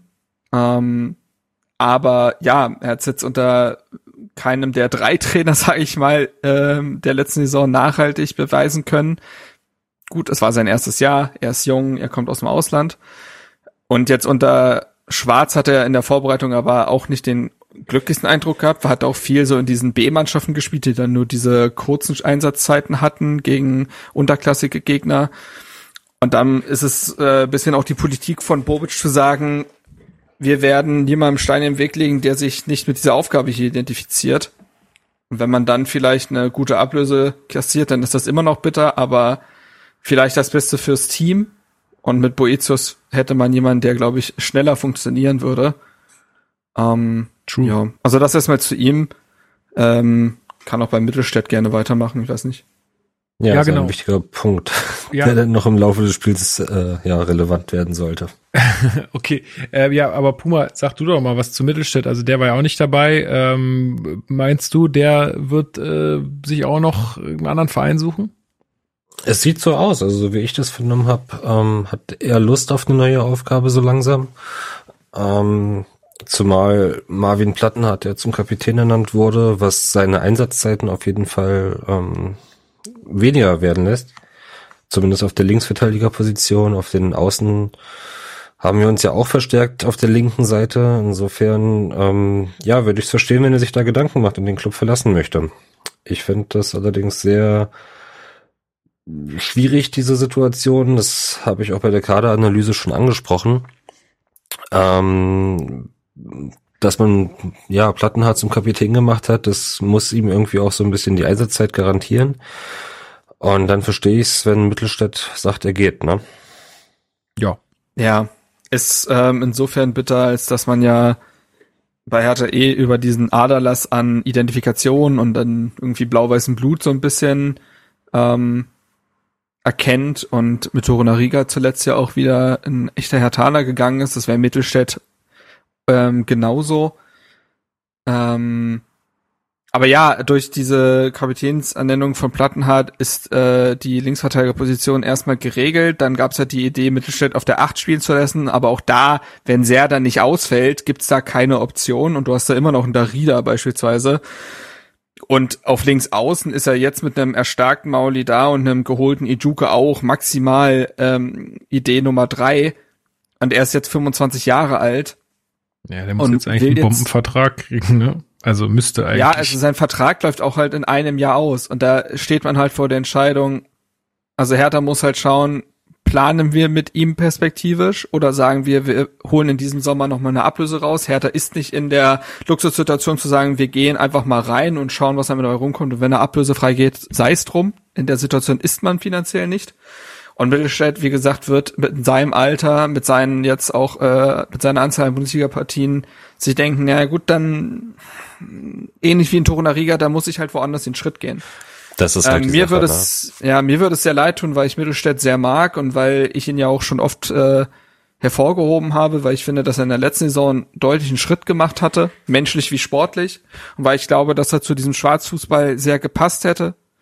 Jetzt hat man sich da, und da stecken wir halt auch nicht drin, weil wir nicht die Trainingseinheiten sehen, weil wir nicht das Innere sehen, ähm, hat man sich dafür entschieden, Plattenhart da hingehend nochmal zu stärken und dann wird aber wahrscheinlich kein Weg dran vorbeiführen, auch um so einen Björkan beispielsweise, den man ja auch geholt hat und der ist erst 23, gut, der wird jetzt 24 im August, auch da nicht zu sagen, dass dieser Wechsel so völlig wirkungslos verpufft, den hat man ja auch aus irgendeinem Grund geholt, so. Und mit drei Linksverteidigern, irgendwer wird da zu kurz kommen. Ähm, ja, bittere Geschichte, wenn es so sein sollte, aber irgendwie für alle Seiten dann auch fast wieder nachvollziehbar. Nachvollziehbar ja, auf jeden Fall. Aber das ist ja so diese Sache, ne? Wenn die die Jungs stehen ja auch alle im Kontakt und unterhalten sich und wenn dann Tupo ja. Naringa und ein Arne Meyer sagen, ey, wir haben uns ausleihen lassen und äh, merken, dass wir woanders besser zurechtkommen, dann verstehe ich auch, wenn Mittelstadt irgendwann auch darüber nachdenkt und eben aus diesem aus dieser Stagnation bei Hertha sich auch nochmal verändern möchte, ne? Ja. Ja. Gut. Das, das noch dazu, ne? Das war noch der, der Punkt, den du machen wolltest. Mhm. Dann äh, starten wir doch mal rein ins Spiel. Ähm, ich hatte ja schon äh, begonnen zu sagen, es äh, hat ganz gut funktioniert, äh, dieser spielerische Ansatz, äh, den man wählen wollte gegen Braunschweig, äh, die ja auch die sind recht schlecht gestartet, so äh, also 0 zu 5 Tore, ja, äh, und, und keine Punkte in der Liga, aber all, mit allen, mit denen ich so im Vorfeld geredet habe, die haben gesagt, ja, ja, spielerisch sind die schon gar nicht so schlecht, die können nur keine Tore schießen. Hm. ähm, aber ja, man muss da aufpassen. Aber davon war wirklich in der ersten Halbzeit nichts zu sehen. Also ich fand, wir haben das mega souverän gemacht. In der zehnten Minute fällt ja dann auch schon das erste Tor von Selke nach hervorragender, äh, hervorragender Plattenhartflanke. Also bis dahin war man irgendwie, also ich war komplett entspannt. Ich habe ich hab eine Hertha gesehen, die hat dann Braunschweig dominiert, hat spielerische Ansätze gezeigt. Klar, es gab mal den einen oder anderen Wackler auch dann hinten kurz, aber ansonsten haben die das super gemacht. Wie habt ihr das gesehen? Puma. Ja. Oder Marc, wie wollt Nee, Puma gerne. Nee, ich habe ja ich habe ja eben schon im Zuge von Mittelstädt und äh, Dings länger geredet, alles gut. Nö, aber da stimme ich dir absolut zu. Also es sah nach gutem Fußball aus. Das war für mich das beste Hertha-Spiel seit dem Relegationsrückspiel gegen Hamburg. ja. Wow, Treppenwitz. Nein, ähm, es waren aber, ja, ich glaube, all das, was wir letzte Saison vermissen haben müssen, wurde gezeigt. Wir hatten eine Flexibilität im Angriff, wir hatten verschiedene Variationen nach vorne zu spielen, über die Außen, auch durch die Mitte ähm, und vor allem eine unglaubliche Ballsicherheit in der ersten Halbzeit. Mhm. Das hat mich enorm überrascht. Also kaum Fehlpässe, kaum diese ätzenden Bälle in den Rücken, was letzte Saison einfach immer wieder zu sehen war. Ähm, und ja, so hat man sich auch spielerisch das 1-0 erarbeitet. Und nicht nur das, sondern auch im, ja, der Folge noch viele, viele Chancen rausgespielt. Ja, das war das, der erste Punkt, wo, wo ich so ein bisschen genervt war. äh, waren zwei Chancen von Maolida. Also sorry, aber die, die hätte, die hätte man halt machen können, ne? Oder hätte ja. man machen müssen. Wo ich schon wieder äh, fast gesagt hätte, Mann, ey, der kriegt auch nix auf die Reihe. Ähm, er war ja gar nicht so schlecht in der Partie, muss man ja einfach sagen. Aber ich habe mich da so ein bisschen äh, dann äh, über diese beiden vergebenen Chancen aufgeregt. Er hat ja dann sogar noch sein Tor gemacht nach Vorlage von Luke Bacchio zum 2 zu 0. Aber es ist, ja, da, also auch jetzt im Nachgang, wenn man weiß, wie das Spiel dann gelaufen ist, kann man sagen, wenn die Dinger drin sind, dann machst du mit drei oder vier null das Spiel zu in der ersten Hälfte und dann kommt da auch nichts mehr in der zweiten Halbzeit. Also ähm, ja, man kann den Punkt Effizienz auf jeden Fall als einer der Punkte herausarbeiten, die bei ja. Hertha halt nicht gestimmt haben. Das ist ein konkreter Punkt, äh, der sicherlich auch analysiert wurde im Nachhinein. Es gab ja dann auch beispielsweise später in der zweiten Halbzeit die Chance von Darida nach Vorlage Jovetic, den er auch ja. eindeutig machen muss. Also diese Möglichkeiten gab's, aber auch da, wenn man jetzt sagt, wir, wir gehen, also diese Partie kann halt positiv wie negativ gesehen werden. Das werden wir jetzt ganz oft, glaube ich, in der Analyse spüren und ähm, auch im Fazit. Aber du kannst ja positiv herausarbeiten, Hertha kam überhaupt zu diesen Chancen. Ja, ja. Waren und das ist ja ein Fortschritt, den es, den man dokumentieren muss. Also in der letzten, also man muss schauen, Hertha hat in der Partie, warte, lass mich nicht lügen, genau, 27 Mal geschossen und 12 davon auch aufs Tor gebracht. Das sind Zahlen, die kennt man so nicht. Und ich finde, in der ersten Halbzeit oder auch so in den ersten, ich sag mal so 55 Minuten knapp, war das spielerisch mit das Beste, was ich in den letzten Jahren gesehen habe bei Hertha. Ja. Ähm, ja. Also da das, hat auch einen großen Anteil ein Luke Bacchio gehabt, ne? Also ja. ja, aber das ist zum Beispiel ein ein positiver Punkt, dass Mauli da und Luke Bacchio funktioniert haben und dementsprechend Hertha auch mal und auch das war in den letzten Jahren Mangelware das Spiel über die Flügel aufziehen konnte und darüber Druck gemacht hat. Und auch da finde ich aber mit sehr kleinen Abläufen. Man hat sich nicht nur auf die Dribblings von Maolida und Luke Bakio verlassen, sondern das 1 zu 0 fällt ja zum Beispiel dadurch, dass Maolida einen sehr klugen Weg nach innen macht, den Innenverteidiger, bin, äh, den, Innenverteidiger, den Außenverteidiger von Braunschweig bindet, sodass Plattenhardt einen komplett freien Korridor hat. Da wird er dann geschickt und kann die Flanke bringen und das kann Plattenhardt, Plattenhardt dann halt. Und das war aber herausgespielt. Das war nicht nur, ja, wir müssen halt schauen, dass Mauli da irgendwie ein Tripling durchbekommt. Mhm. Und das sind Dinge, die man schon sehr positiv herausarbeiten kann, dass, wie Puma gesagt hat, eine Schärfe in den Aktionen drin war, ob das jetzt Dribbling oder Pass war, aber auch die Mannschaft intelligent gespielt hat. Ähm, und das würde ich schon so in den ersten 45 bis 55 Minuten sehr positiv hervorheben wollen. Und dann ist ja. natürlich die Effizienz der zweite Schritt, der dann natürlich auch funktionieren muss. Ja, auf der anderen Seite hat man, fand ich schon auch in der ersten Halbzeit schon erkannt, ähm, dass man hinten nicht sattelfest ist. Mhm. Also ähm, vor allem die Innenverteidigung hatte da öfter mal Abstimmungsschwierigkeiten und ähm, ja kam zu spät oder hatte ein schlechtes Stellungsspiel. Und auch über die, unsere rechte Seite, also über Kenny, kam mir viel zu viel durch. Also der wirkte teilweise etwas überfordert. Ja, leider auch ein bisschen deckungsgleich mit den Testspielen. Also ich, man kann Kenny auf gar keinen Fall irgendwie ähm, die Mentalität oder den Aufwand absprechen. Und er hat auch manchmal seine ganz klugen Momente, wenn der Luke Bacchio hinterläuft und dann plötzlich in der Tiefe steht. Aber defensiv Uiuiui, also souverän ist das noch nicht.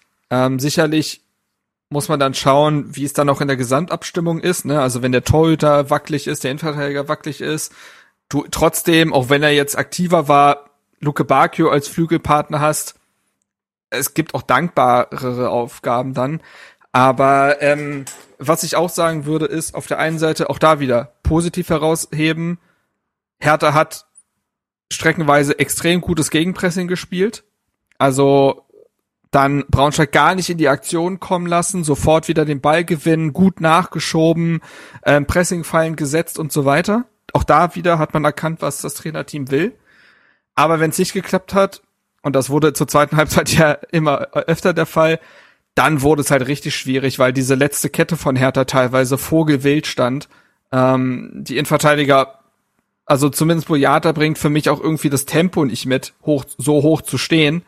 Und dann wurde es halt jedes Mal schon extrem brenzlig. Also es gab ja auch diese Chance von äh, Ferrei, mhm. mit, über den werden wir ein paar Mal noch sprechen, glaube ich, in der fünften Minute, wo Boyata dann oft äh, fast schon auf der Linie klären muss, weil Christensen schon umkurvt war.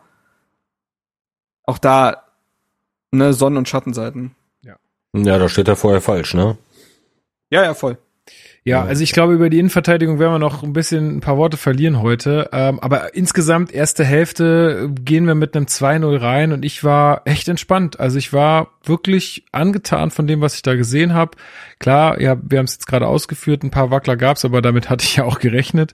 Äh, aber dass wir da so souverän das runterspielen, äh, da war mir das dann auch mit den mit diesen vergebenen Chancen noch relativ egal, weil ich dachte, ey, ein 2-0 hier zur Halbzeit ist ja eine, eine gute Führung, die machen einen, einen guten Eindruck, die Jungs. Äh, top, hab, hat mich richtig gefreut. Und äh, dann äh, wechselt ähm, Braunschweig dreimal zur Halbzeit. Also ähm, da hat dann auch der Trainer erkannt, dass in der Defensive irgendwie gar nichts passt ähm, und äh, nimmt dann ein paar Anpassungen vor. Ähm, ja, und eigentlich kommt Hertha dann auch gar nicht so schlecht aus der Halbzeit raus. Also die ersten zehn Minuten sind echt noch okay. Und dann geht das, für, also dann kippt das Spiel so ab dem Moment, finde ich, wo es den ersten Pfostenschuss von Ferrei gibt, aber in der 54. Minute so. Ab da fing es dann an, irgendwie schwierig zu werden.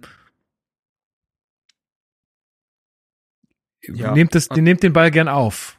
Das wurde schwierig. Also, ja, aber Ferrei hat man ja generell nicht in den Griff bekommen, ne? Also, da würde ich tatsächlich auch sagen, also, weiterer Lichtblick, mir hat Ivan Sonjic wieder richtig gut gefallen. Also was der an, an, an Raum abdeckt, weil wieder Zweikämpfe gewinnt, wieder aber auch immer wieder, also er läuft viel und steht trotzdem richtig. Das ist für mich oft die Kunst, weil du kannst viel laufen, aber halt immer im toten Raum stehen, dann hilft mhm. dir das auch nicht. Ähm, sehr ballsicher, hat auch immer wieder die Bälle gefordert, ne, also hat sich da aktiv gezeigt. Aber Sonic ist auch nur ein Spieler. Und dann muss man auch sagen, dass da die Kehrseite von Boateng ist, dass die Meter vielleicht nach hinten hin dann doch nicht mehr so gemacht werden können. Serda natürlich aktiv, aber auch jemand, der sich nach vorne orientieren will. Und teilweise war es dann Sunic gegen drei gefühlt. Und das geht dann nicht, wenn dann immer wieder so auf diese Kette zugelaufen wird, also Viererkette plus dann halt Sechser Sunic. Und das konnte er gar nicht bewältigen. Und dann gab es genau in der 54. war es, glaube ich, dann der mhm. ähm, Pfostenschuss von Ferrei und dann hat Hertha ja sogar noch die Chance in der 60. zum 3 zu 0. Was da hatte, ähm, es war Plattenhardt, ähm, Plattenhardts Freistoß ähm, auf Boyata. Ah ja, ja, richtig. Aber dann hält ein Fasic. Genau. Und dann kommt's halt zum Elfmeter, wo dann auch eben Boyata beteiligt ist.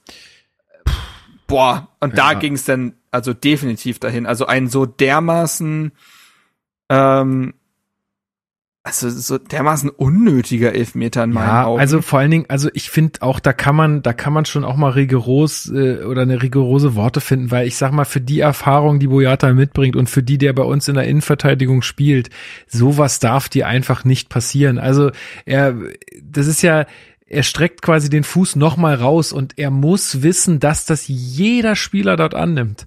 Also und der Stürmer ist in der Rückwärtsbewegung, ne? Genau, also da wäre nichts passiert. So. Tor, ja es war einfach. Ich glaube, der macht sogar so einen großen Ausfallschritt.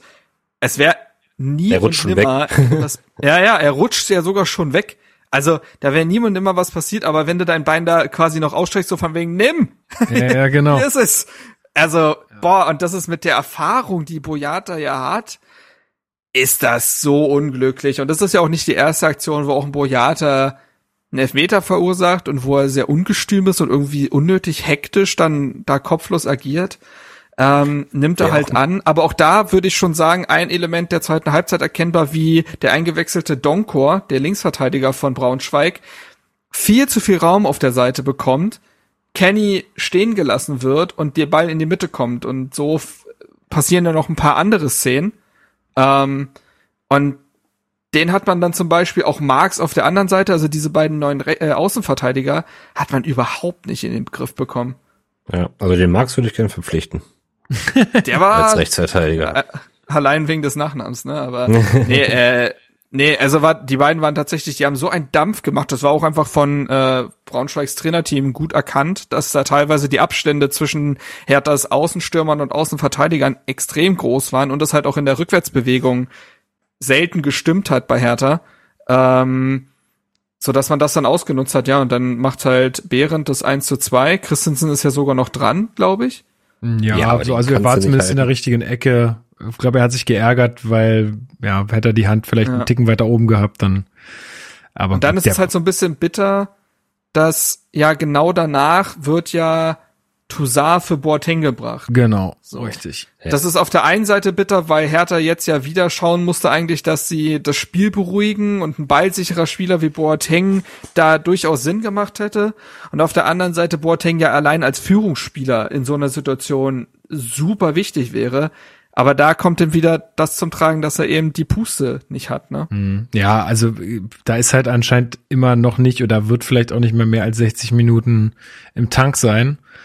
So, und das waren ja der, und genau, also dieser Wechsel genau in der Phase, wo man eh schon merkte, okay, das Spiel kippt so ein bisschen, jetzt gibt's hier diesen Elfmeter, ähm, und der wird auch noch so heftig verwandelt und ja, dann, ja, und dann in der 66. Minute gibt's ja schon das 2 zu 2, was ja auch, ich sag mal, klar, macht, macht es äh, Braunschweig gut, aber es ist auch einfach vogelwilde Abwehrleistung. Also da stimmt ja gar nichts, ja. Ähm, also, wo, also ich weiß gar nicht mehr, wie es war. Ich glaube, es war dann doch so aus dem Konter heraus. Und Boyata kommt nicht schnell genug äh, mit zurück, weil du hast es vorhin angesprochen, da fehlt einfach das Tempo. Ähm, dann ja, vor allen Dingen, er lässt sich also, rausziehen vorher. Es ist, er lässt sich so ganz amateurhaft, so das Wort muss ich jetzt einfach benutzen, weil also das verstehe ich auf dem Niveau schlichtweg nicht, lässt er sich rausziehen und da, also das ist ganz komisch, er ist plötzlich auf derselben Position wie Toussaint und Sunjic. Mhm, ja. Also das ergibt keinen Sinn, so dass plötzlich eine 3 gegen 2 Situation aus Braunschweiger Sicht entsteht. Also Kempf und Kenny müssen plötzlich drei Braunschweiger verteidigen, äh, sogar vier, wenn man Marx dazu zählt. Und dann laufen sie halt alle zurück keiner hat, ich weiß gar nicht, wer macht das heute nur Lauerbach? Genau. Ja. Ähm, Lauberbach. Kenny muss irgend Lauberbach, es tut mir leid, genau. Vor allen Dingen Leon. Ja. Naja. Äh, äh, das ist ja auch lustig, dass der Lion quasi heißt und bei den Löwen spielt. Naja, egal. Ähm, Nebenbeobachtung. ähm, aber rutscht dann halt in den Ball und niemand hat ihn vorher aufnehmen können so richtig. Na, weil nie, auch weil keiner konsequent ja. richtig hingeht. Also sowohl Kempf, der da irgendwie so den Ball komisch verpasst, also der sieht auch sehr seltsam aus da in der Situation und Kenny auch, der da auch irgendwie im Sumpf steht und nicht so richtig weiß, äh, was was Phase ist. Also alles irgendwie sehr Ach ja, einfach keine gute Abwehrleistung in dem. Zumindest unglücklich, ja. Und wie gesagt, es geht schon vorher los mit leichten Ballverlust. Ja. Und dann im Fehler wieder. Und dann hat halt einfach, ja, und Ballverluste gab es theoretisch ja auch schon in der ersten Halbzeit, weil ja nicht jedes Dribbling von Luke Bakio und äh, Mauli da gesessen hat, beziehungsweise von Luke Bakio erschreckenderweise ja doch. Also es hat, hat bis in die 70. Gespielt. Minute gefühlt gedauert, bis der mal ein Dribbling verloren hatte. Ja. ja. Aber das Gegenpressing hat halt gesessen in der ersten Halbzeit. Und das hat in der zweiten Halbzeit, das hat ja auch Plattner hat, glaube ich, gesagt, man war einfach nicht mehr griffig. Ähm, und ja, dann kommt in das der zeigt aber auch die Schwächen des Kaders, ne? Also in der Phase ganz gut, weil du halt einen Boateng rausnimmst, zumindest wenn du taktisch so vorgehst, dass du Serda und ja. Boateng von Beginn an bringst, dann musst du einen von den Kreativen schon früh runternehmen, hast dann Toussaint und Sunic im Mittelfeld, ähm, ja, was schon sehr konstrukt, äh, dekonstrukt, äh, na, Destruktiv war schon richtig. Destruktiv ist so, danke. äh, genau, was schon Ja, vor allen Dingen, weil ja in der 72. dann ja auch noch Darida für Serda kommt. Mhm. Genau. Mit dem, also ins, also innerhalb des Doppelwechsels, ja dass ja auch Rechuke, ja, ja, ja, genau. Und da kommt dann ja wieder zum Tragen, dass jetzt ein Eckelemkamp beispielsweise nicht auf der Bank saß und vielleicht ja noch so jemand wie Boetius kommt. Wenn jetzt Boetius da gewesen wäre, hätte es da anders reagieren können. Jetzt nochmal hypothetisch gedacht. Aber Ejuke ja, ja. kommt auch für Mauli da, der in der zweiten Halbzeit jetzt nicht mehr so ähm, präsent gewesen ist. Und es hat auch nicht lange gebraucht, dass mich Darida auch wahnsinnig gemacht hat. Das muss ich auch so sagen. Also das, ist, das ja. fängt an mit so einem Pass, der genau das ist, was Puma vorhin beschrieben hat. Schön in den Rücken, gesamte Umschaltsituation äh, zunichte gemacht. Und dann ja auch mit der Chance in der, äh, weiß ich gar nicht mehr, wann er die hatte. Kann ich dir auch nicht muss sagen. relativ, relativ spät gewesen sein, ähm, wo er dann ja auch klar verzieht. Ähm, was man ja sagen muss, ist, ist, dass Ijuke fünf Minuten nach Einwechslung schon fast eine Weltklasse-Aktion ja. vollendet hätte. Hm. Also, wie er da durch die Mitte dribbelt, den einen aber es also so komplett nass macht und der Schuss war jetzt auch nicht so schlecht. Aber man muss auch sagen, dass Braunschweigs Torhüter Fesic, der hatte einen Tag, ja. den man braucht, um als Zweitligist im Pokal weiterzukommen. Ich habe das schon, äh, auch dann vor dem Elfmeterschießen habe ich mir schon gedacht, das ist so, der sieht so aus wie jemand, der hier noch irgendwie zwei Dinger hält. Im Gegensatz zu Christensen, ne? Ja. Da hatte ich nie das Gefühl, dass der jetzt irgendwie das Ding da rausholt. Ja, vielleicht können wir darüber mal kurz sprechen. Also irgendwie hatte ich das Gefühl, dass, äh, also der hatte nicht diese Leichtigkeit aus der aus der Relegation. Also da der war nicht so am Pushen und nicht so nicht ich so konzentriert. Nicht, ich weiß, also ich weiß nicht genau, ich will es nicht verschreien, aber es wirkte echt übel wie so ein Schwollo 2.0, als der bei uns angefangen hat, auch gegen Braunschweig. Ja. Da war kein Tor, was man ja. ihm ankreiden kann, aber es hat auch nichts geklappt. Ja, also. Ja, also er hatte schon so seine drei, vier Aktionen, wo er echt unsicher wirkte, ne? Ähm, ja. Konnte jetzt auch, glaube ich, keinen so richtig rausfischen. Das muss nee. man auch sagen, dass er da jetzt, also bei den Toren war er halt machtlos, das muss man so sagen. Ist halt auch bitter für einen Keeper. Das, es stärkt jetzt nicht dein Selbstvertrauen, wenn du vier Dinge aus der regulären Spielzeit bekommst und du kannst bei keinem so richtig was machen. Ähm, aber ich glaube, da auch wieder erinnert euch an die Innenverteidigung, die Hertha in der Relegation hatte. Kempf und Boyata waren da ganz anders drauf. Mhm. Das hatte sich in der späten Magath-Phase absolut gefunden. Die waren die Innenverteidigung, die man gebraucht hat. Die waren sehr sicher und konnten dementsprechend Christensen diese Sicherheit auch geben. Das haben wir ja schon öfter gesagt, dass der Torhüter auch davon abhängig ist, was ihm die Viererkette so ein Stück weit anbietet, auch in der Absprache. Und wenn du da zwei so dermaßen unsichere Innenverteidiger vor dir hast, mit Kenny ja auch rechts nochmal jemand, der nicht seinen besten Tag hatte, das beeinflusst dich dann vielleicht auch. Ja, ich will also, auch, ich will auch überhaupt nicht jetzt irgendwie da, also vielleicht hatte der auch einfach einen schlechten Tag. Passiert, ja. ja, kann wirklich einfach passieren. Vielleicht sagen wir im nächsten Spiel oder nach dem Derby, ist es alles wieder ganz anders. Also es war jetzt ein Spiel. Wir müssen sagen, er sah nicht ganz, ganz souverän aus. Haken dran und äh, ja, müssen, müssen wir weitersehen. Aber also ich würde jetzt auch noch keinen Stab über ihn brechen oder so. Es ist, äh, glaube, so, man kann auch mal einen schlichten Tag haben. Es war nur so diese, ja, weil ja generell diese Parallelen so vor, zu vor zwei Jahren zu erkennen waren, einfach ähm, ja, ja. So Flashbacks. Genauso wie damals war ja Labadia da, der dann anfangen sollte, offensiveren Fußball spielen zu lassen und das Ganze umzustellen. Und das war ja auch dieses verrückte 5-4. Ja, alles und, gut. Ich, ja. äh, also ich verstehe ja eure Punkte da auch, aber äh, wie gesagt, ich will jetzt einfach nur mal ein bisschen sagen, hey, den, den sehen wir jetzt irgendwie das dritte Mal im Tor bei uns. Äh, die Relegation war herausragend. Ähm, jetzt ähm, machen wir nach einem Spiel keine große Welle, um, um das Thema zumindest nicht. Aber wir müssen es zumindest erwähnen. Interessanter fand ich in der Phase tatsächlich, dass man gemerkt hat, dass äh, Plattenhardt so langsam die Puste ausgegangen ist. Und dann kommen wir nochmal zu dem Punkt, den ich vor dem Spiel meinte, dass wir da dann die Alternativen nicht mehr haben, wenn ein Mittelstädt uns verlassen sollte.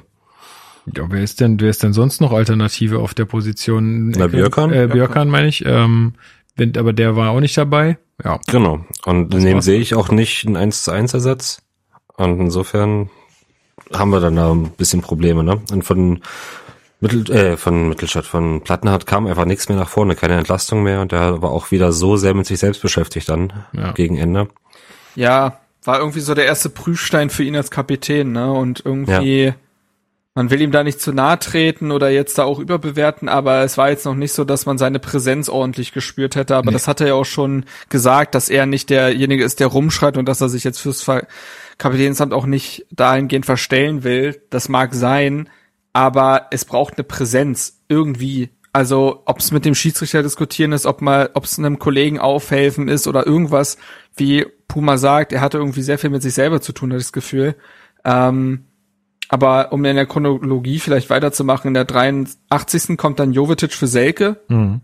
Das hat mir irgendwie auch Hoffnung gemacht, weil Selke zu dem Zeitpunkt nur noch in der Luft hing, weil mhm. ne, Hertha da auch einfach offensiv nicht mehr diese Momente für ihn kreieren konnte.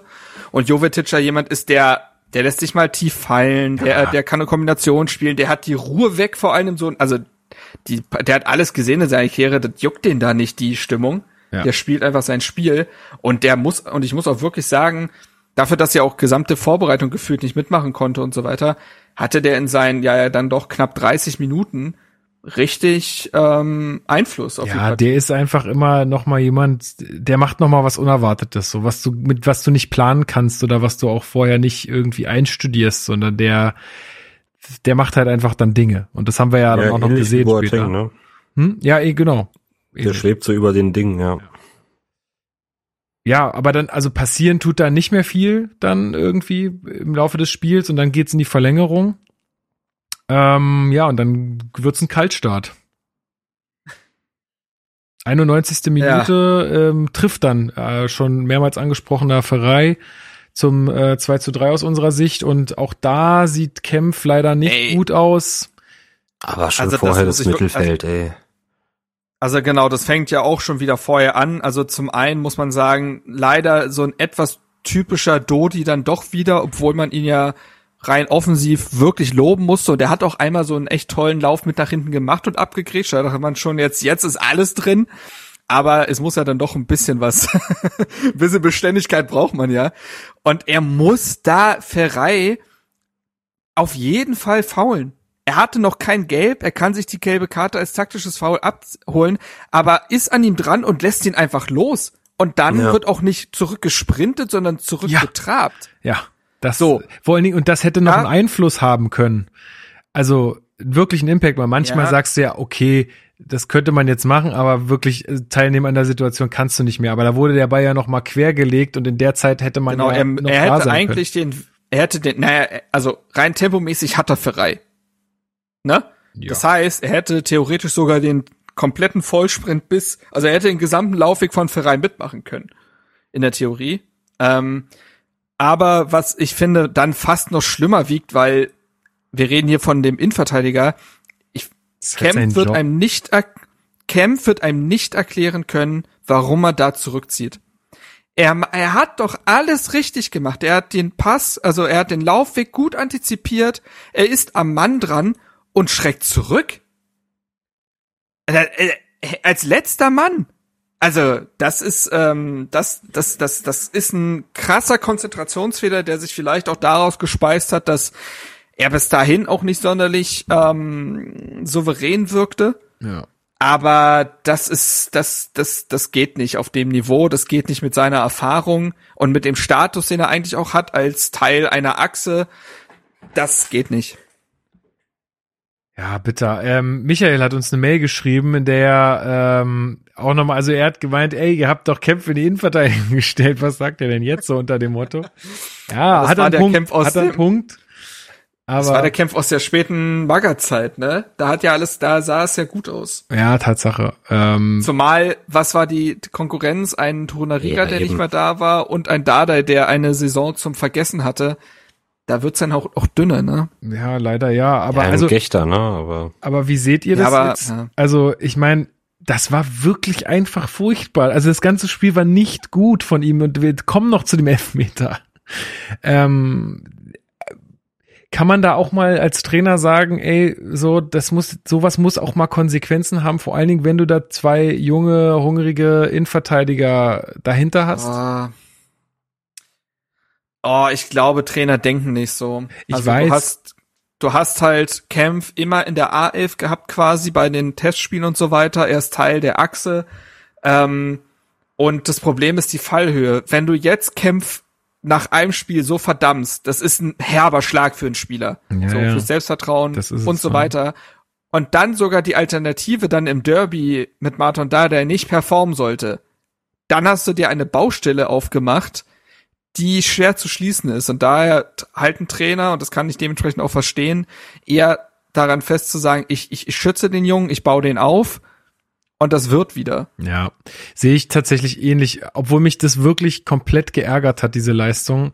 Aber ich hoffe, ich hoffe einfach sehr, dass es sich eher so gestaltet, dass Kempf jetzt, dass das für, für ihn wirklich ein Warnschuss war äh, weil so kann kann er das nicht mehr machen. Also das ist ja leider auch so ein bisschen Politik, ne? Und Bobic hat Kempf geholt und setzt viel auf ihn. Und ich glaube, dass ein Trainer sowas auch irgendwo im Hinterkopf hat. Ja, aber da muss der mit Leistung vorangehen, weil das war wirklich, also das, sorry, das war aber nichts, das war, nein, gar nichts. Das ist also, und das müssen wir ja immer im Hinter Hinterkopf haben, wenn wir jetzt hier über dieses Spiel sprechen. Braunschweig hatte bisher kein Tor geschossen. Die sind äh, offensiv, das hat uns ja auch Anna letzte Woche gesagt, die sind auf der Suche nach einem Stürmer, die sind offensiv eigentlich ziemlich aufgeschmissen und machen gegen uns, und wir haben ja noch nicht alles besprochen, aber vier Buden so. Also das ist schon einigermaßen krass und da muss man einfach die äh, Abwehr in die Verantwortung nehmen. So, das kann man nicht, ja. also weil ich, ja, auch Luke Bacchio sieht da sicherlich nicht gut aus, aber das ist sein Job, das dann zu verhindern als Innenverteidiger. Und da kann man nicht sagen, ja, ja, aber die vorher haben ja die Fehler gemacht. Ja, und er hat ja auch noch kein Gelb. Im Gegensatz glaube, es zu gelb. Toussaint, ne? Also das ist die einzige Geschichte, dass er fürchtet, vielleicht die rote zu bekommen. Ja, das wäre rot gewesen. Wenn er da nicht den Ball trifft, dann kriegt er rot. Aber ja, aber er kann ja auch den Ball treffen, oder? Ich glaube schon, ja, ja. ja, ja. Also ich gucke mir das jetzt gerade noch mal an. Ich gucke auch gerade noch mal.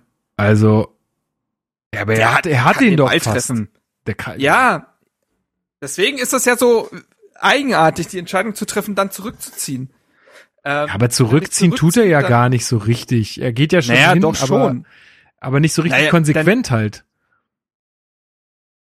Also weißt du, er hat, er hat sich, glaube ich, ja. zu lange Gedanken gemacht, äh, grätsch ich da jetzt wirklich rein oder halte ich nur den Fuß rein? So, und ja. dann wurde es so eine halbgare Sache irgendwie. Ja, ja, ach, schwierig. Ähm, naja, auf jeden Fall steht's dann halt 3 zu 2, Nackenschlag direkt. Ja. Ähm, aber das, das kann man ja wirklich, also was mich äh, dann wiederum stört oder was irritiert hat, waren so Kommentare wie leblos.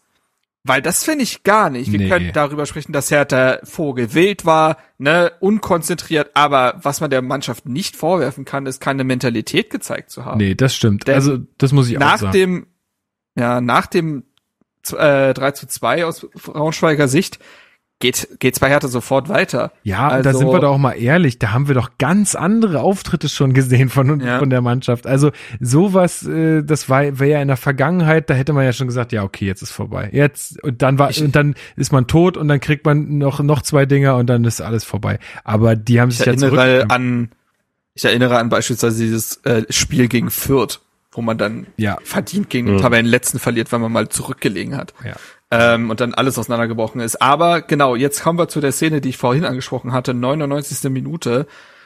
Ähm, Ejuke und Jovetic äh, dribbeln sich da oder kombinieren sich besser gesagt da durch am 16er. Der Ball kommt in die Mitte zu Darida, der ihn nicht macht, aber hätte machen müssen. So, also das war schon, ja, es war schon relativ krass, fand ich, den liegen zu lassen. Ähm, vielleicht war er ein bisschen ja. überrascht, aber zumindest hat es dann ja Toussaint mit etwas Mithilfe dann vier Minuten später besser gemacht. Ja, und hat sich einfach mal ein Herz genau. genommen.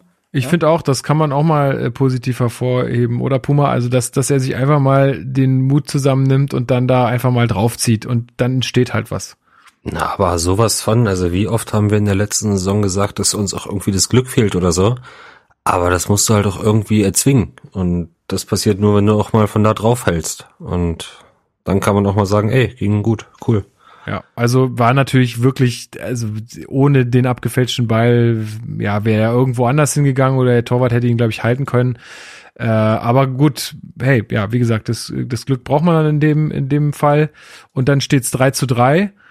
Äh, und dann ist ja noch nicht Schluss, sondern es geht ja weiter. Und dann kommt die Szene, die ich vorhin ansprach mit, äh, mit Jovetic, der ein, also wow, dieser Pass, den, der war schon geil. Das ist, also, ähm, das ist, das ist pure Fußballintelligenz und dann auch halt die Technik, um das zu, oh, es ja. ist, also das ganze Tor ist so schön, weil, ähm, Luke Bakio das dann ja auch einfach sehr clever macht. Also langer Ball von Braunschweig, Kenny fängt ab, und dann äh, gewinnt Luke Bakio das Kopfballduell, macht den Laufweg gleich mit. Auch da Gedankenstelligkeit, auch da hat es auch schon Luke Bakio gegeben, der gesagt hat, ich bleib mal stehen, Jungs. ich weiß jetzt nicht genau warum, aber ich, ich, wir machen es langsam und geht aber mit. Jovetic spielt den herausragend. Genau im richtigen Moment. Ähm, ja. Luke Bacchio ist so geistesgegenwärtig, dass er sagt, der Lupfer reicht. Die Technik hat er dann, um das äh, auch umzusetzen. Und plötzlich führt Hertha wieder. Ich bin mir noch nicht sicher, ob das genial oder leichtsinnig von Luki Bakio war. Äh, der Lupfer? der Lupfer, ja. Also ich sag mal, ich sag mal, in der Gesamtform seines, äh, seines Spiels war es genial. Ja, das war schon genial. Also, den wollte er genauso. Also klar, Ja, klar kannst wollte du, er den so. klar kannst du, kann, kannst du dann wieder sagen, wenn es nicht gut geht, so, ja, was macht Ja, er aber denn da? er hatte doch, aber na ganz kurz, er hat doch gar keine andere Möglichkeit, weil er ist, also so gut der Ball von Jovetic war, er hat quasi keinen Raum mehr, weil Fesic ja schon da ist. ja, genau. Also ja. er, muss musste ja so über machen. ihn rüber. Ja. Also Fesic ist halt sieben Meter groß, kann man 1,96, aber gefühlte sieben Meter. Ähm, da musste halt über ihn rüber. Und die eine Option hat er dann genau richtig umgesetzt. Ja, war ein wunderschönes Tor und zu dem Zeitpunkt, glaube ich, dachten wir alle, das war's. Ja, also auch, also als ich gesehen habe, dass Luke Bacchio die Mannschaft in die Kurve holen will, um richtig zu feiern und so, dachte ich, wow, wow, wow, wow, wow. Immer mit der Ruhe, Leute. Hier ist noch ein bisschen zu gehen. Ja, und ich habe das sogar, glaube ich, auch irgendwem geschrieben, dann so, ey, jetzt mal nur mit der Ruhe, das, wir haben, ha- hallo, wie viel steht's hier? 4 zu 3, ähm, das ist noch lange nicht vorbei, so. Und was sich reimt, ist gut und richtig. Ähm, und naja, und so kam es dann auch, denn äh, in der wievielten, in der 118. ist es dann nämlich Henning mit dem 4 zu 4 und auch da muss man wieder über Kempf sprechen leider, der das Tor oder den, den Schussweg erst möglich macht, dadurch, dass er wegrutscht. Ist unglücklich, aber ey, als Fußballer musst du auf deinen beiden Beinen stehen bleiben. So, das Ich, jetzt- ich würde da anders anfangen bei der Szene. Wir haben, ich habe vorhin Donkor angesprochen. Auch hier darf der den gesamten Weg bis zum Hertha 16er machen quasi.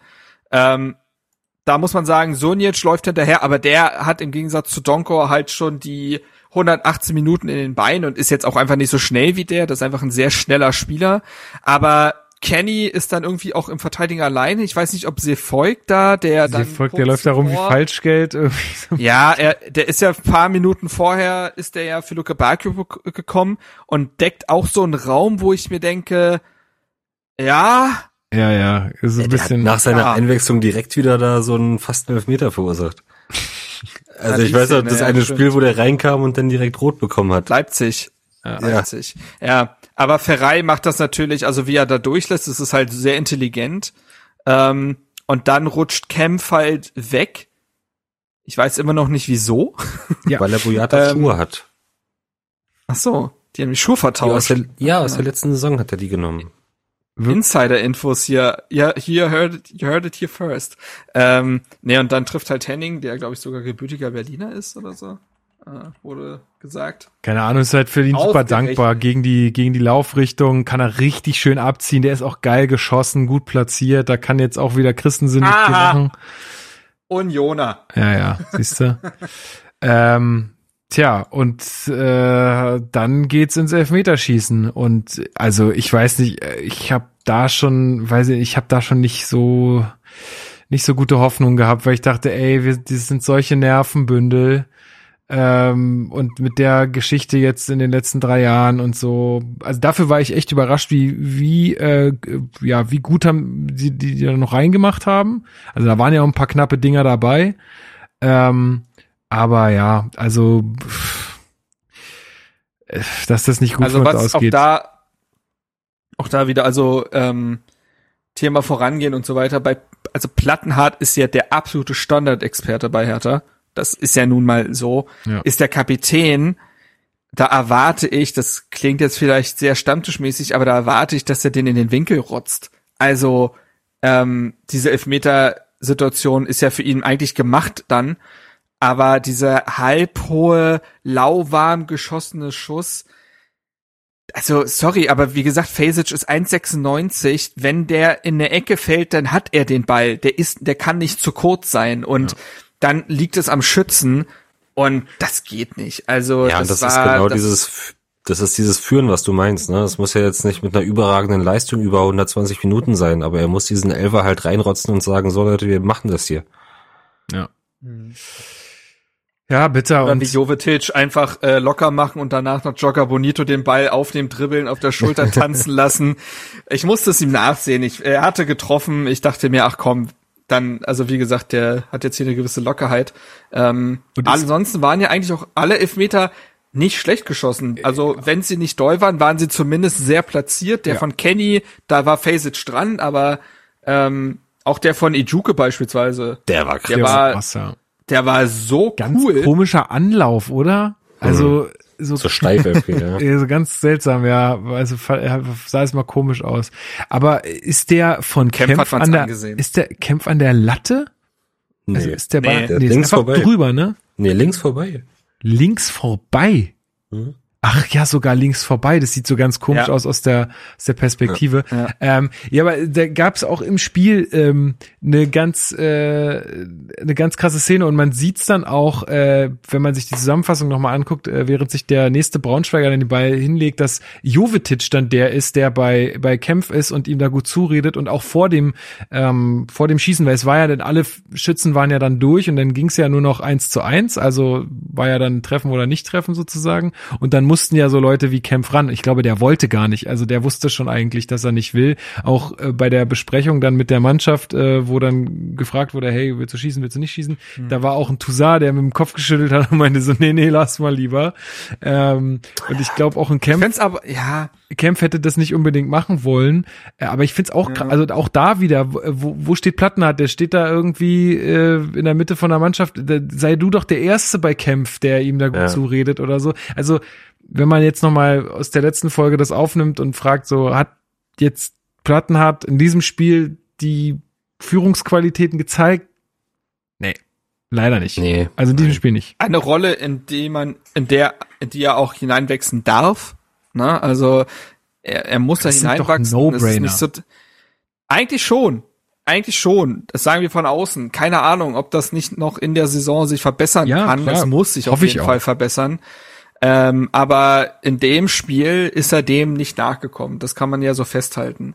Mhm. Ähm, man kann Christensen, da muss man ihn lobend erwähnen, er hat seinen Elfmeter, einen Elfmeter hat er gehalten. Ich finde, das, das ist dann. Sehr gut auch gehalten, ja. Hat er sein, ja. hat er sein Soll erfüllt, mehr oder weniger, weil Elfmeterschießen für einen Keeper ist dann halt, ne, ist halt schwer.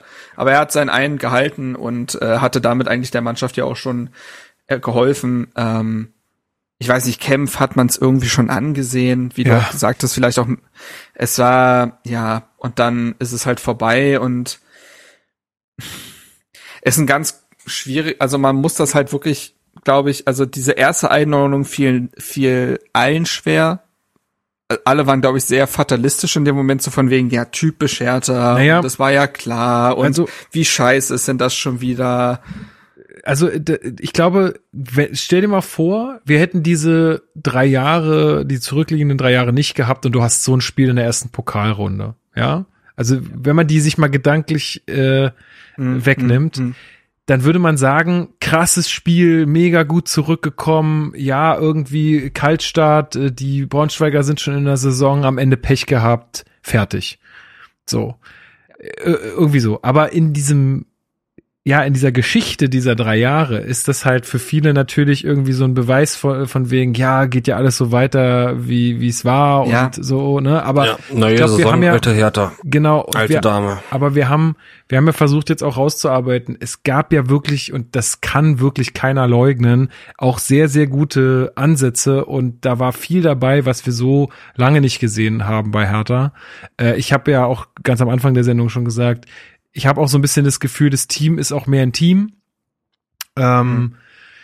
Was ich auch, äh, oder was, was wir auch nochmal ansprechen sollten, ist, äh, der Capo war anscheinend auch dann nochmal bei der Mannschaft nach dem Spiel, also der, äh, der Vorsänger aus der Kurve und hat auch jetzt nochmal vor dem Derby äh, den Spielern Mut zugesprochen. Also die Spieler haben auch alle danach gesagt, nee, da gab's jetzt irgendwie keine Meckerei und keiner wollte, dass wir irgendein Trikot ausziehen oder so, sondern es war einfach ein mutmachendes äh, anfeuern nochmal und das ist ja erstmal, also das finde ich auch cool, das finde ich eine gute Entwicklung, ja, dass ja. das, dass das so ist dann und ich glaube, so gab es ja heute auch schon auch von, von, von Steven auf Twitter und so auch ein bisschen den Aufruf und auch von mir und auch von äh, Marcel, der hat uns auch noch eine Mail geschrieben, das wollte ich noch sagen.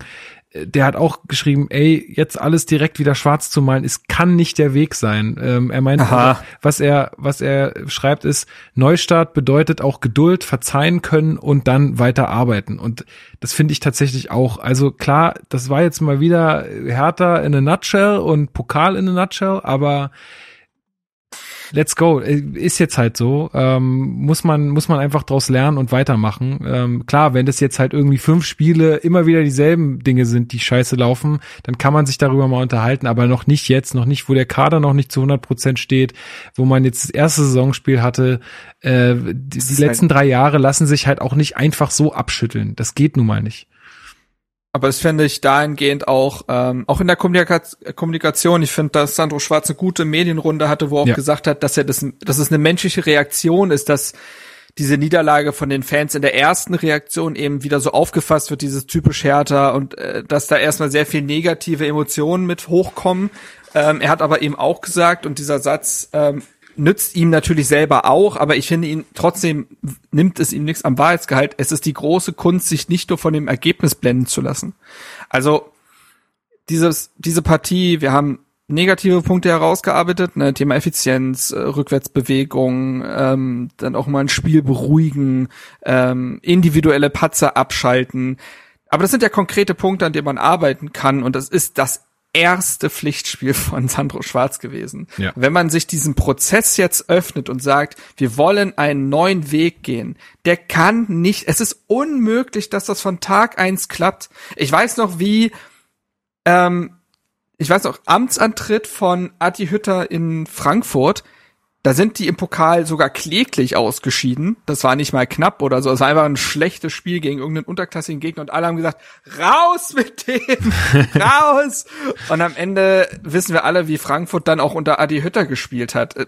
Das muss kein 1 zu 1 Vergleich sein, dass Hertha demnächst Champions League spielt. Das ist gar nicht der Punkt. Aber du kannst nicht von diesem einen Pokalspiel jetzt und diese Partie findet immer auch in, in, einem komischen Umfeld statt. Also dieser Satzpokal hat seine eigenen Gesetze, der stimmt schon. Ja. Ähm, du kannst dann nicht perspektivisch irgendwas prognostizieren, wie jetzt auch die Saison laufen wird. Das ist einfach Hanebüchen. Ich kann verstehen, dass man enttäuscht ist. Ich kann verstehen, dass das alte Wunden aufreißt der letzten Jahre, die noch gar nicht richtig verheilt sind, sondern eher, dass man da sogar noch Salz reinstreut in die offenen. Aber das Trainerteam, was jetzt am Werk ist und einige neue Spieler, die am Werk sind, können nichts dafür, was in den letzten Jahren passiert ist. Und jetzt gilt es halt nach vorne zu schauen und das Positive herauszuarbeiten, aber auch das Negative zu analysieren. Aber Sandro Schwarz ist ja kein gute Laune-Clown, der weiß das. Und der hat ja auch gesagt, dass man so ziemlich alles in dieser Partie hatte und auch das Negative analysieren wird. Und dass es daran gilt zu arbeiten. Aber diese Mannschaft ist in ihren also in ihrer Formation neu, in ihrer Zusammenstellung, in ihren taktischen Abläufen. Es kann noch nicht alles sitzen. Ja, und ich finde, wir haben jetzt schon mehr positive Dinge gesehen, als ich mir fast schon äh, erhofft hatte. Ja, ist einfach un eine unfertige Mannschaft in allen, in, in allen Bereichen. Äh, und das muss jetzt halt einfach noch fertig werden. So, und das braucht halt noch ein bisschen Zeit. Und da sind auch wir Fans gefordert. Äh, ich hatte ja auch ein paar Gespräche jetzt äh, dann auf, auf, auf Fanfest und so. Und da sind auch wir Fans gefordert, nicht direkt wieder ähm, eine Stimmung zu machen, weil das, da müsst ihr euch auch, also selbst wenn ihr euch im, im, im Internet bewegt, egal ob in irgendwelchen Foren, ob auf Facebook oder Twitter oder Instagram, egal, das ist ja alles öffentlich letztendlich oder vieles davon.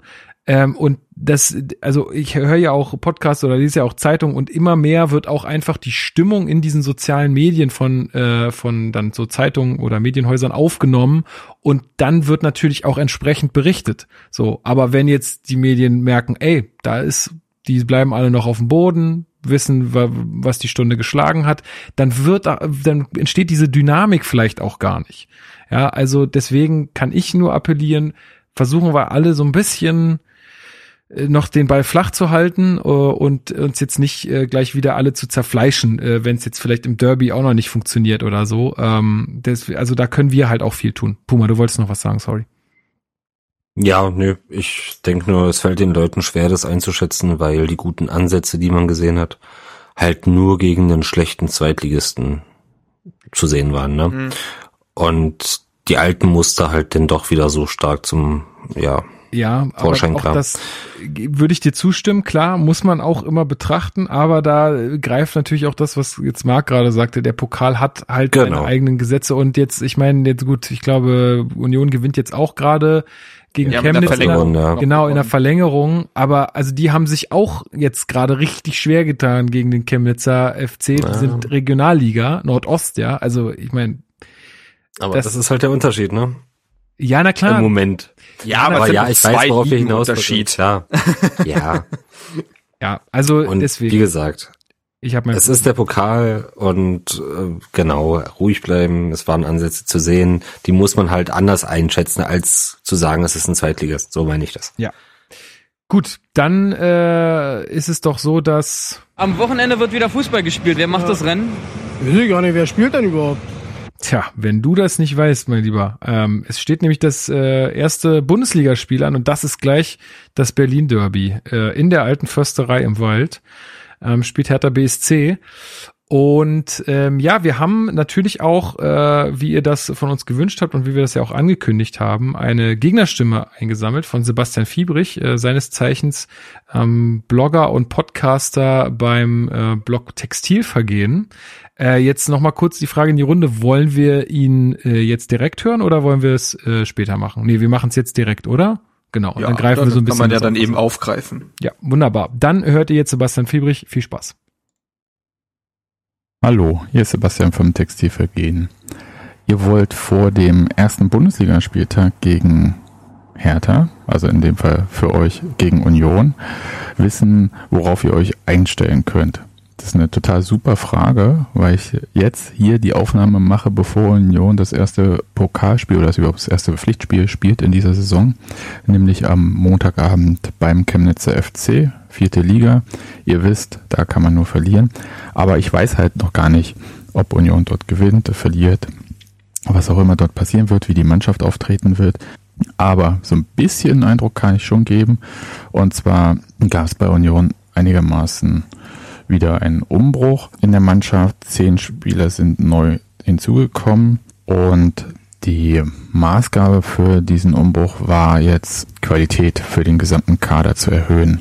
Das heißt, es geht wirklich darum, jetzt da einen etablierten Bundesliga-Kader aufzustellen und dem Namen nach und dem Versprechen nach dürfte das auch gelungen sein. Aber, wie ich ja vorhin schon gesagt habe, erste Pflichtspiel noch nicht gespielt. Wir wissen es auch noch nicht. Was vielleicht das Interessanteste ist oder was viele, glaube ich, auch ähm, medial wahrgenommen haben, ist, dass Union den Torjäger der vergangenen Saison, Taiwo Avonici, äh, verloren hat. Verloren ist vielleicht jetzt falsch gesagt, sondern verkauft. Und zwar an Nottingham Forest äh, gegen eine sehr hohe Ablöse und diese, diesen Verlust irgendwie auffangen muss. Sehr viel wird sich da fokussiert auf den Angreifer Jordan Sibachö, den Union aus der Schweiz geholt hat, Torschützenkönig in der Schweizer Liga in der vergangenen Saison.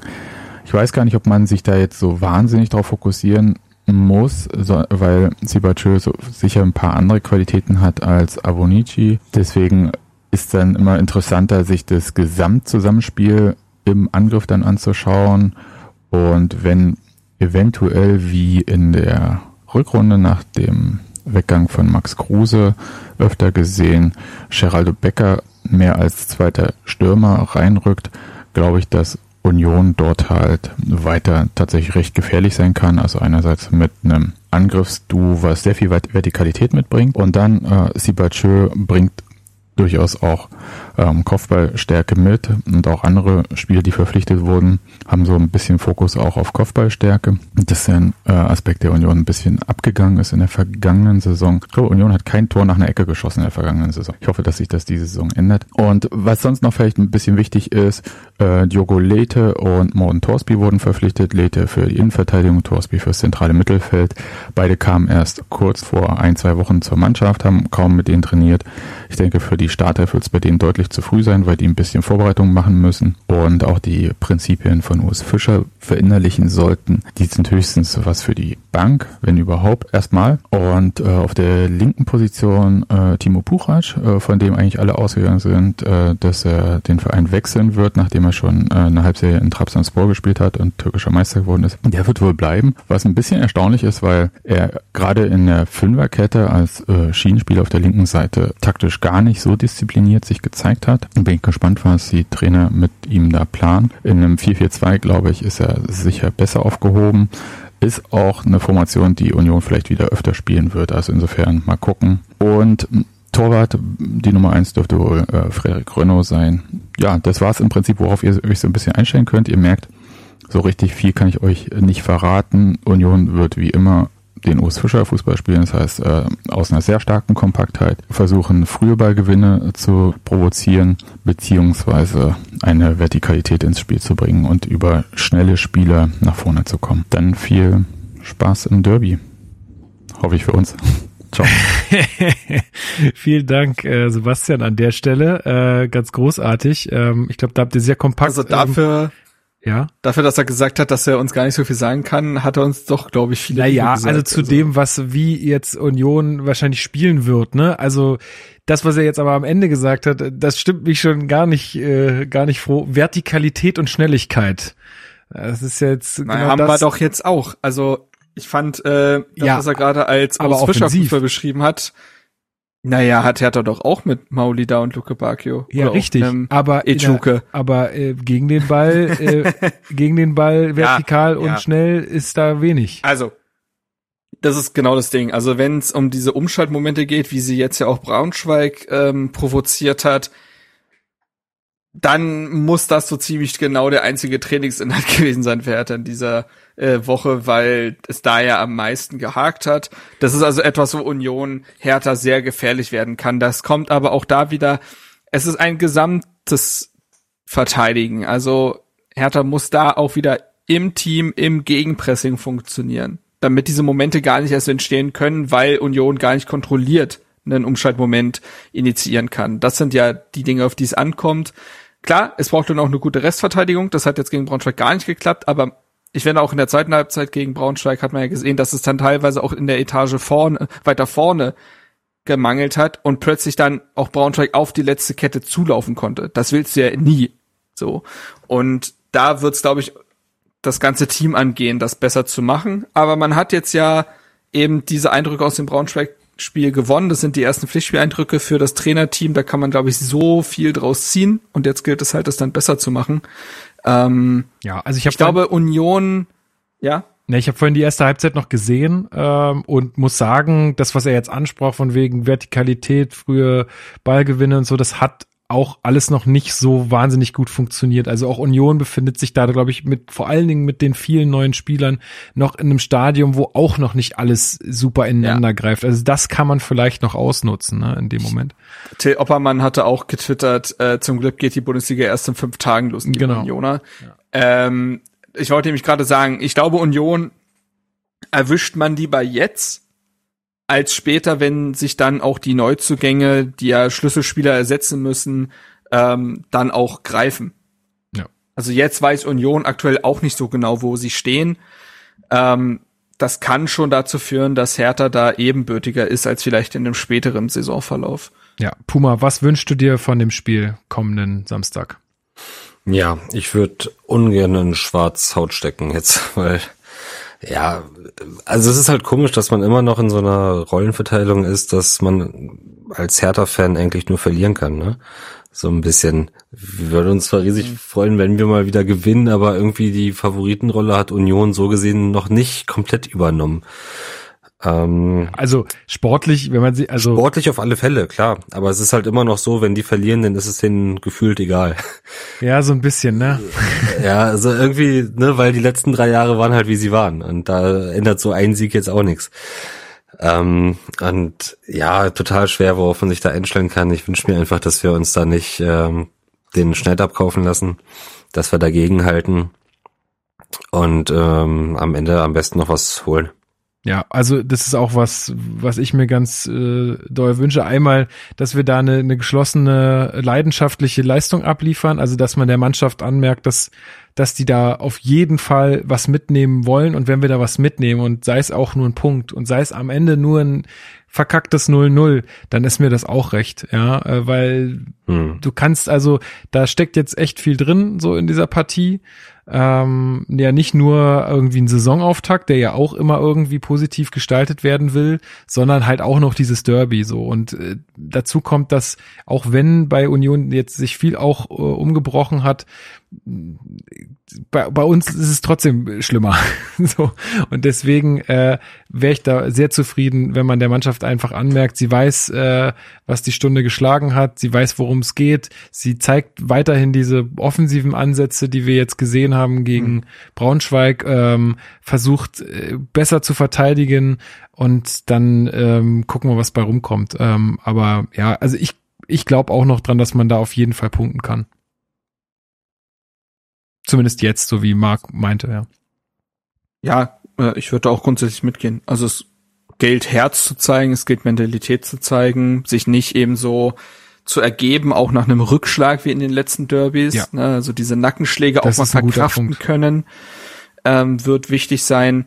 Den eigenen Fußball versuchen auch umzusetzen, auch wenn es nicht immer gelingen wird. Aber ich, also ich habe, glaube ich, in der letzten Saison oft gesagt, dass ich sehr viel verzeihen kann, wenn ich sehe, was der Plan war und dass die Mannschaft versucht hat, den umzusetzen.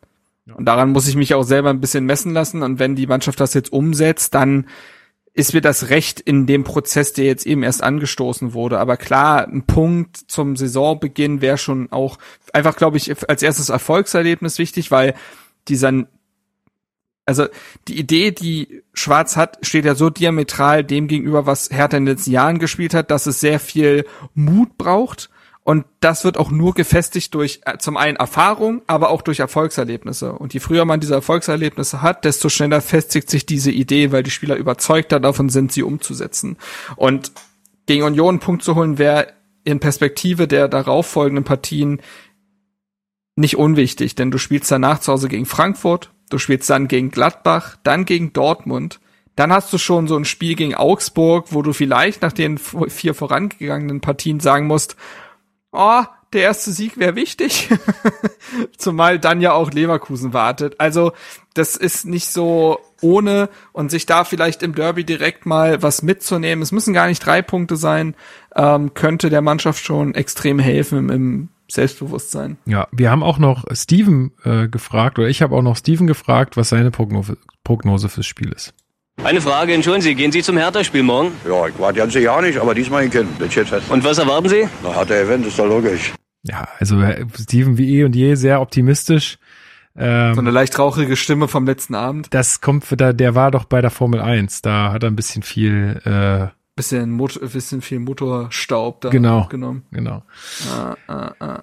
Ja, nee, aber ja, ich finde ähm, ja, müssen wir, müssen wir gucken, müssen wir abwarten. Ähm, an alle herzlichen Glückwunsch, die eine Karte gewonnen haben oder die eine Ticket-Option sozusagen gewonnen haben. Äh, wurde ja heute ausgelost. Ich hatte leider kein Glück, ähm, aber an alle, die hingehen, äh, supportet ordentlich, äh, gibt alles. Ähm, und ähm, ja, auch, auch da wenn es dann doch in den Rückstand geht, dann nicht gleich verzagen, sondern weitermachen, weil ich glaube, auch sowas kriegt eine Mannschaft dann auf dem Platz mit ähm, wenn die Fans weiter mitgehen ähm, und dann nicht äh, gleich direkt still werden oder pfeifen oder buhen, ähm, dann kann es auch nochmal einen Push geben. Gut, ich glaube, damit sind wir am Ende angekommen, oder? Puma, wie sieht's aus? Hast du noch ein Thema, was wir ansprechen müssen? Nee. Nee. ich habe gerade gelesen, Bremen gewinnt gegen Cottbus. Cottbus, Eigen, ja. Eigentor Pieplitzer. Ein, gew ein gewisser Mitchell Weiser hat getroffen. Stark. Nicht schlecht, nicht schlecht. Nee, der hat nicht der getroffen. Ist der hat nicht getroffen, nee. Ich glaube, der hat nicht mal gespielt. Ach so, ich dachte. Ähm, ja gut, dann machen wir hier den Sack zu für heute, ähm, bevor wir jetzt hier in die Analyse der anderen äh, anderen DFB-Pokal-Spiele gehen. Und äh, für unsere Patreons gibt's jetzt noch die Spielanalyse gegen die AKJ. Ja, das haben wir so als, als kleinen Bonusinhalt. nee, Quatsch. Äh, schöne Grüße an der Stelle. Und ja, ähm, dann hören wir uns nächste Woche wieder. Schreibt uns gerne, wenn wir hier irgendwie Mist erzählt hab, äh, haben. Äh, ey, wie, aber seid auch ein bisschen nachsichtig, ne? Wir müssen auch erstmal wieder reinkommen. Die Saison hat auch jetzt für uns angefangen. Bei uns gab es jetzt zwar keinen Umbruch, aber äh, trotzdem müssen auch wir Prozess, erstmal. in dem wir uns befinden. Genau, wir müssen auch erstmal wieder reinkommen. Äh, und ja, ich freue mich aber auf äh, die neue Saison jetzt, auch wenn es jetzt äh, turbulent schon losgeht. Aber gut, wir sind Kummer gewohnt. Ja, das kann man ja vielleicht auch ein bisschen zum Mantra machen, dass man jetzt mittlerweile ja mal in Übung sein müsste, mit Rückschlägen auch gut umzugehen. Ähm, und ich äh, bin guter Dinge, dass wir das alle zusammen schaffen. Ansonsten, ja, genau, nochmal der Hinweis auf unser Discord, da geht extrem viel ab. Ich bin echt, ich Asche auf mein Haupt, ich bin da viel zu selten äh, richtig unterwegs, aber Ah. wenn ich so am Rand äh, mitkriege, was da alles stattfindet, das ist ganz großartig. Ähm, Sind ganz, mittlerweile über 800. ja, richtig krass. Also toll. Äh, vielen, vielen Dank da an alle, die da ähm, sich vernetzen und äh, am Start sind. Genau. Und ansonsten, wie gesagt, wir haben immer ein offenes Ohr. Mail at herterbase.de. Äh, schreibt uns gerne, wenn ihr irgendwie Kritik oder Anregungen habt. Ähm, ansonsten ähm, geht zum Blindenfußball am kommenden Wochenende. Der Link ist in der Beschreibung. Und dann danke ich dir, Marc, dass du wieder mit dabei bist, auch in dieser Saison. Immer gerne. Und Puma, hast du uns einen Song mitgebracht? Auf alle Fälle. Sehr gut. Äh, ganz kurz vorab nochmal eine Idee für eine Wette, können sich ja die Leute mal überlegen. Ich glaube, Boyata verursacht fünf Elfmeter in dieser Saison. Oh ja, okay. Du musst dir nur noch deinen Wetteinsatz. Äh Vor allen Dingen so viel, so viel zu der Sache. Einfach auch mal positiv genau. Hä, die, er wollte natürlich noch sagen, Ach so. Christensen hält sie dann. Ja, eigentlich, äh, ja, eigentlich Genau. hat das Puma im Kopf von 10 Elfmetern ausgegangen, aber hat jetzt die Formel angewandt und war positiv gedacht. Deswegen nur 5. Nein, aber Leute, ich habe schon echt ganz vergessen, wie sich das anfühlt. Also einmal, wie Hertha verliert und das andere Mal, wie dieser Podcast hilft dabei, dass es einem wieder besser geht. Das stimmt. Das ist mir jetzt auch gerade wieder aufgefallen. Wunderbar. Gut, aber Mein dann danke Song. ich auch dir erstmal. Äh, Puma, du darfst dann die Leute mit deinem, äh, mit deinem Song äh, sozusagen entlassen. Ähm, sag an alle HörerInnen da draußen, ähm, passt auf euch auf, bleibt gesund. Puma, vielen Dank fürs Mitmachen. Wir hören dich diese Saison hoffentlich noch öfter und äh, ja, macht euch eine schöne Woche. Ciao, ciao. Genau, Leute. Passt auf euch auf, bleibt gesund. Mein Song für euch ist äh, Sido, Mama ist stolz, allerdings mit der Ska-Punk-Version äh, mit dem Feature von den Brainless Rinkers. Einer der besten genreübergreifenden Features, die es in der deutschen Musikgeschichte gibt. Viel Spaß damit. Auf eine bessere Zukunft. Hau he. Ha!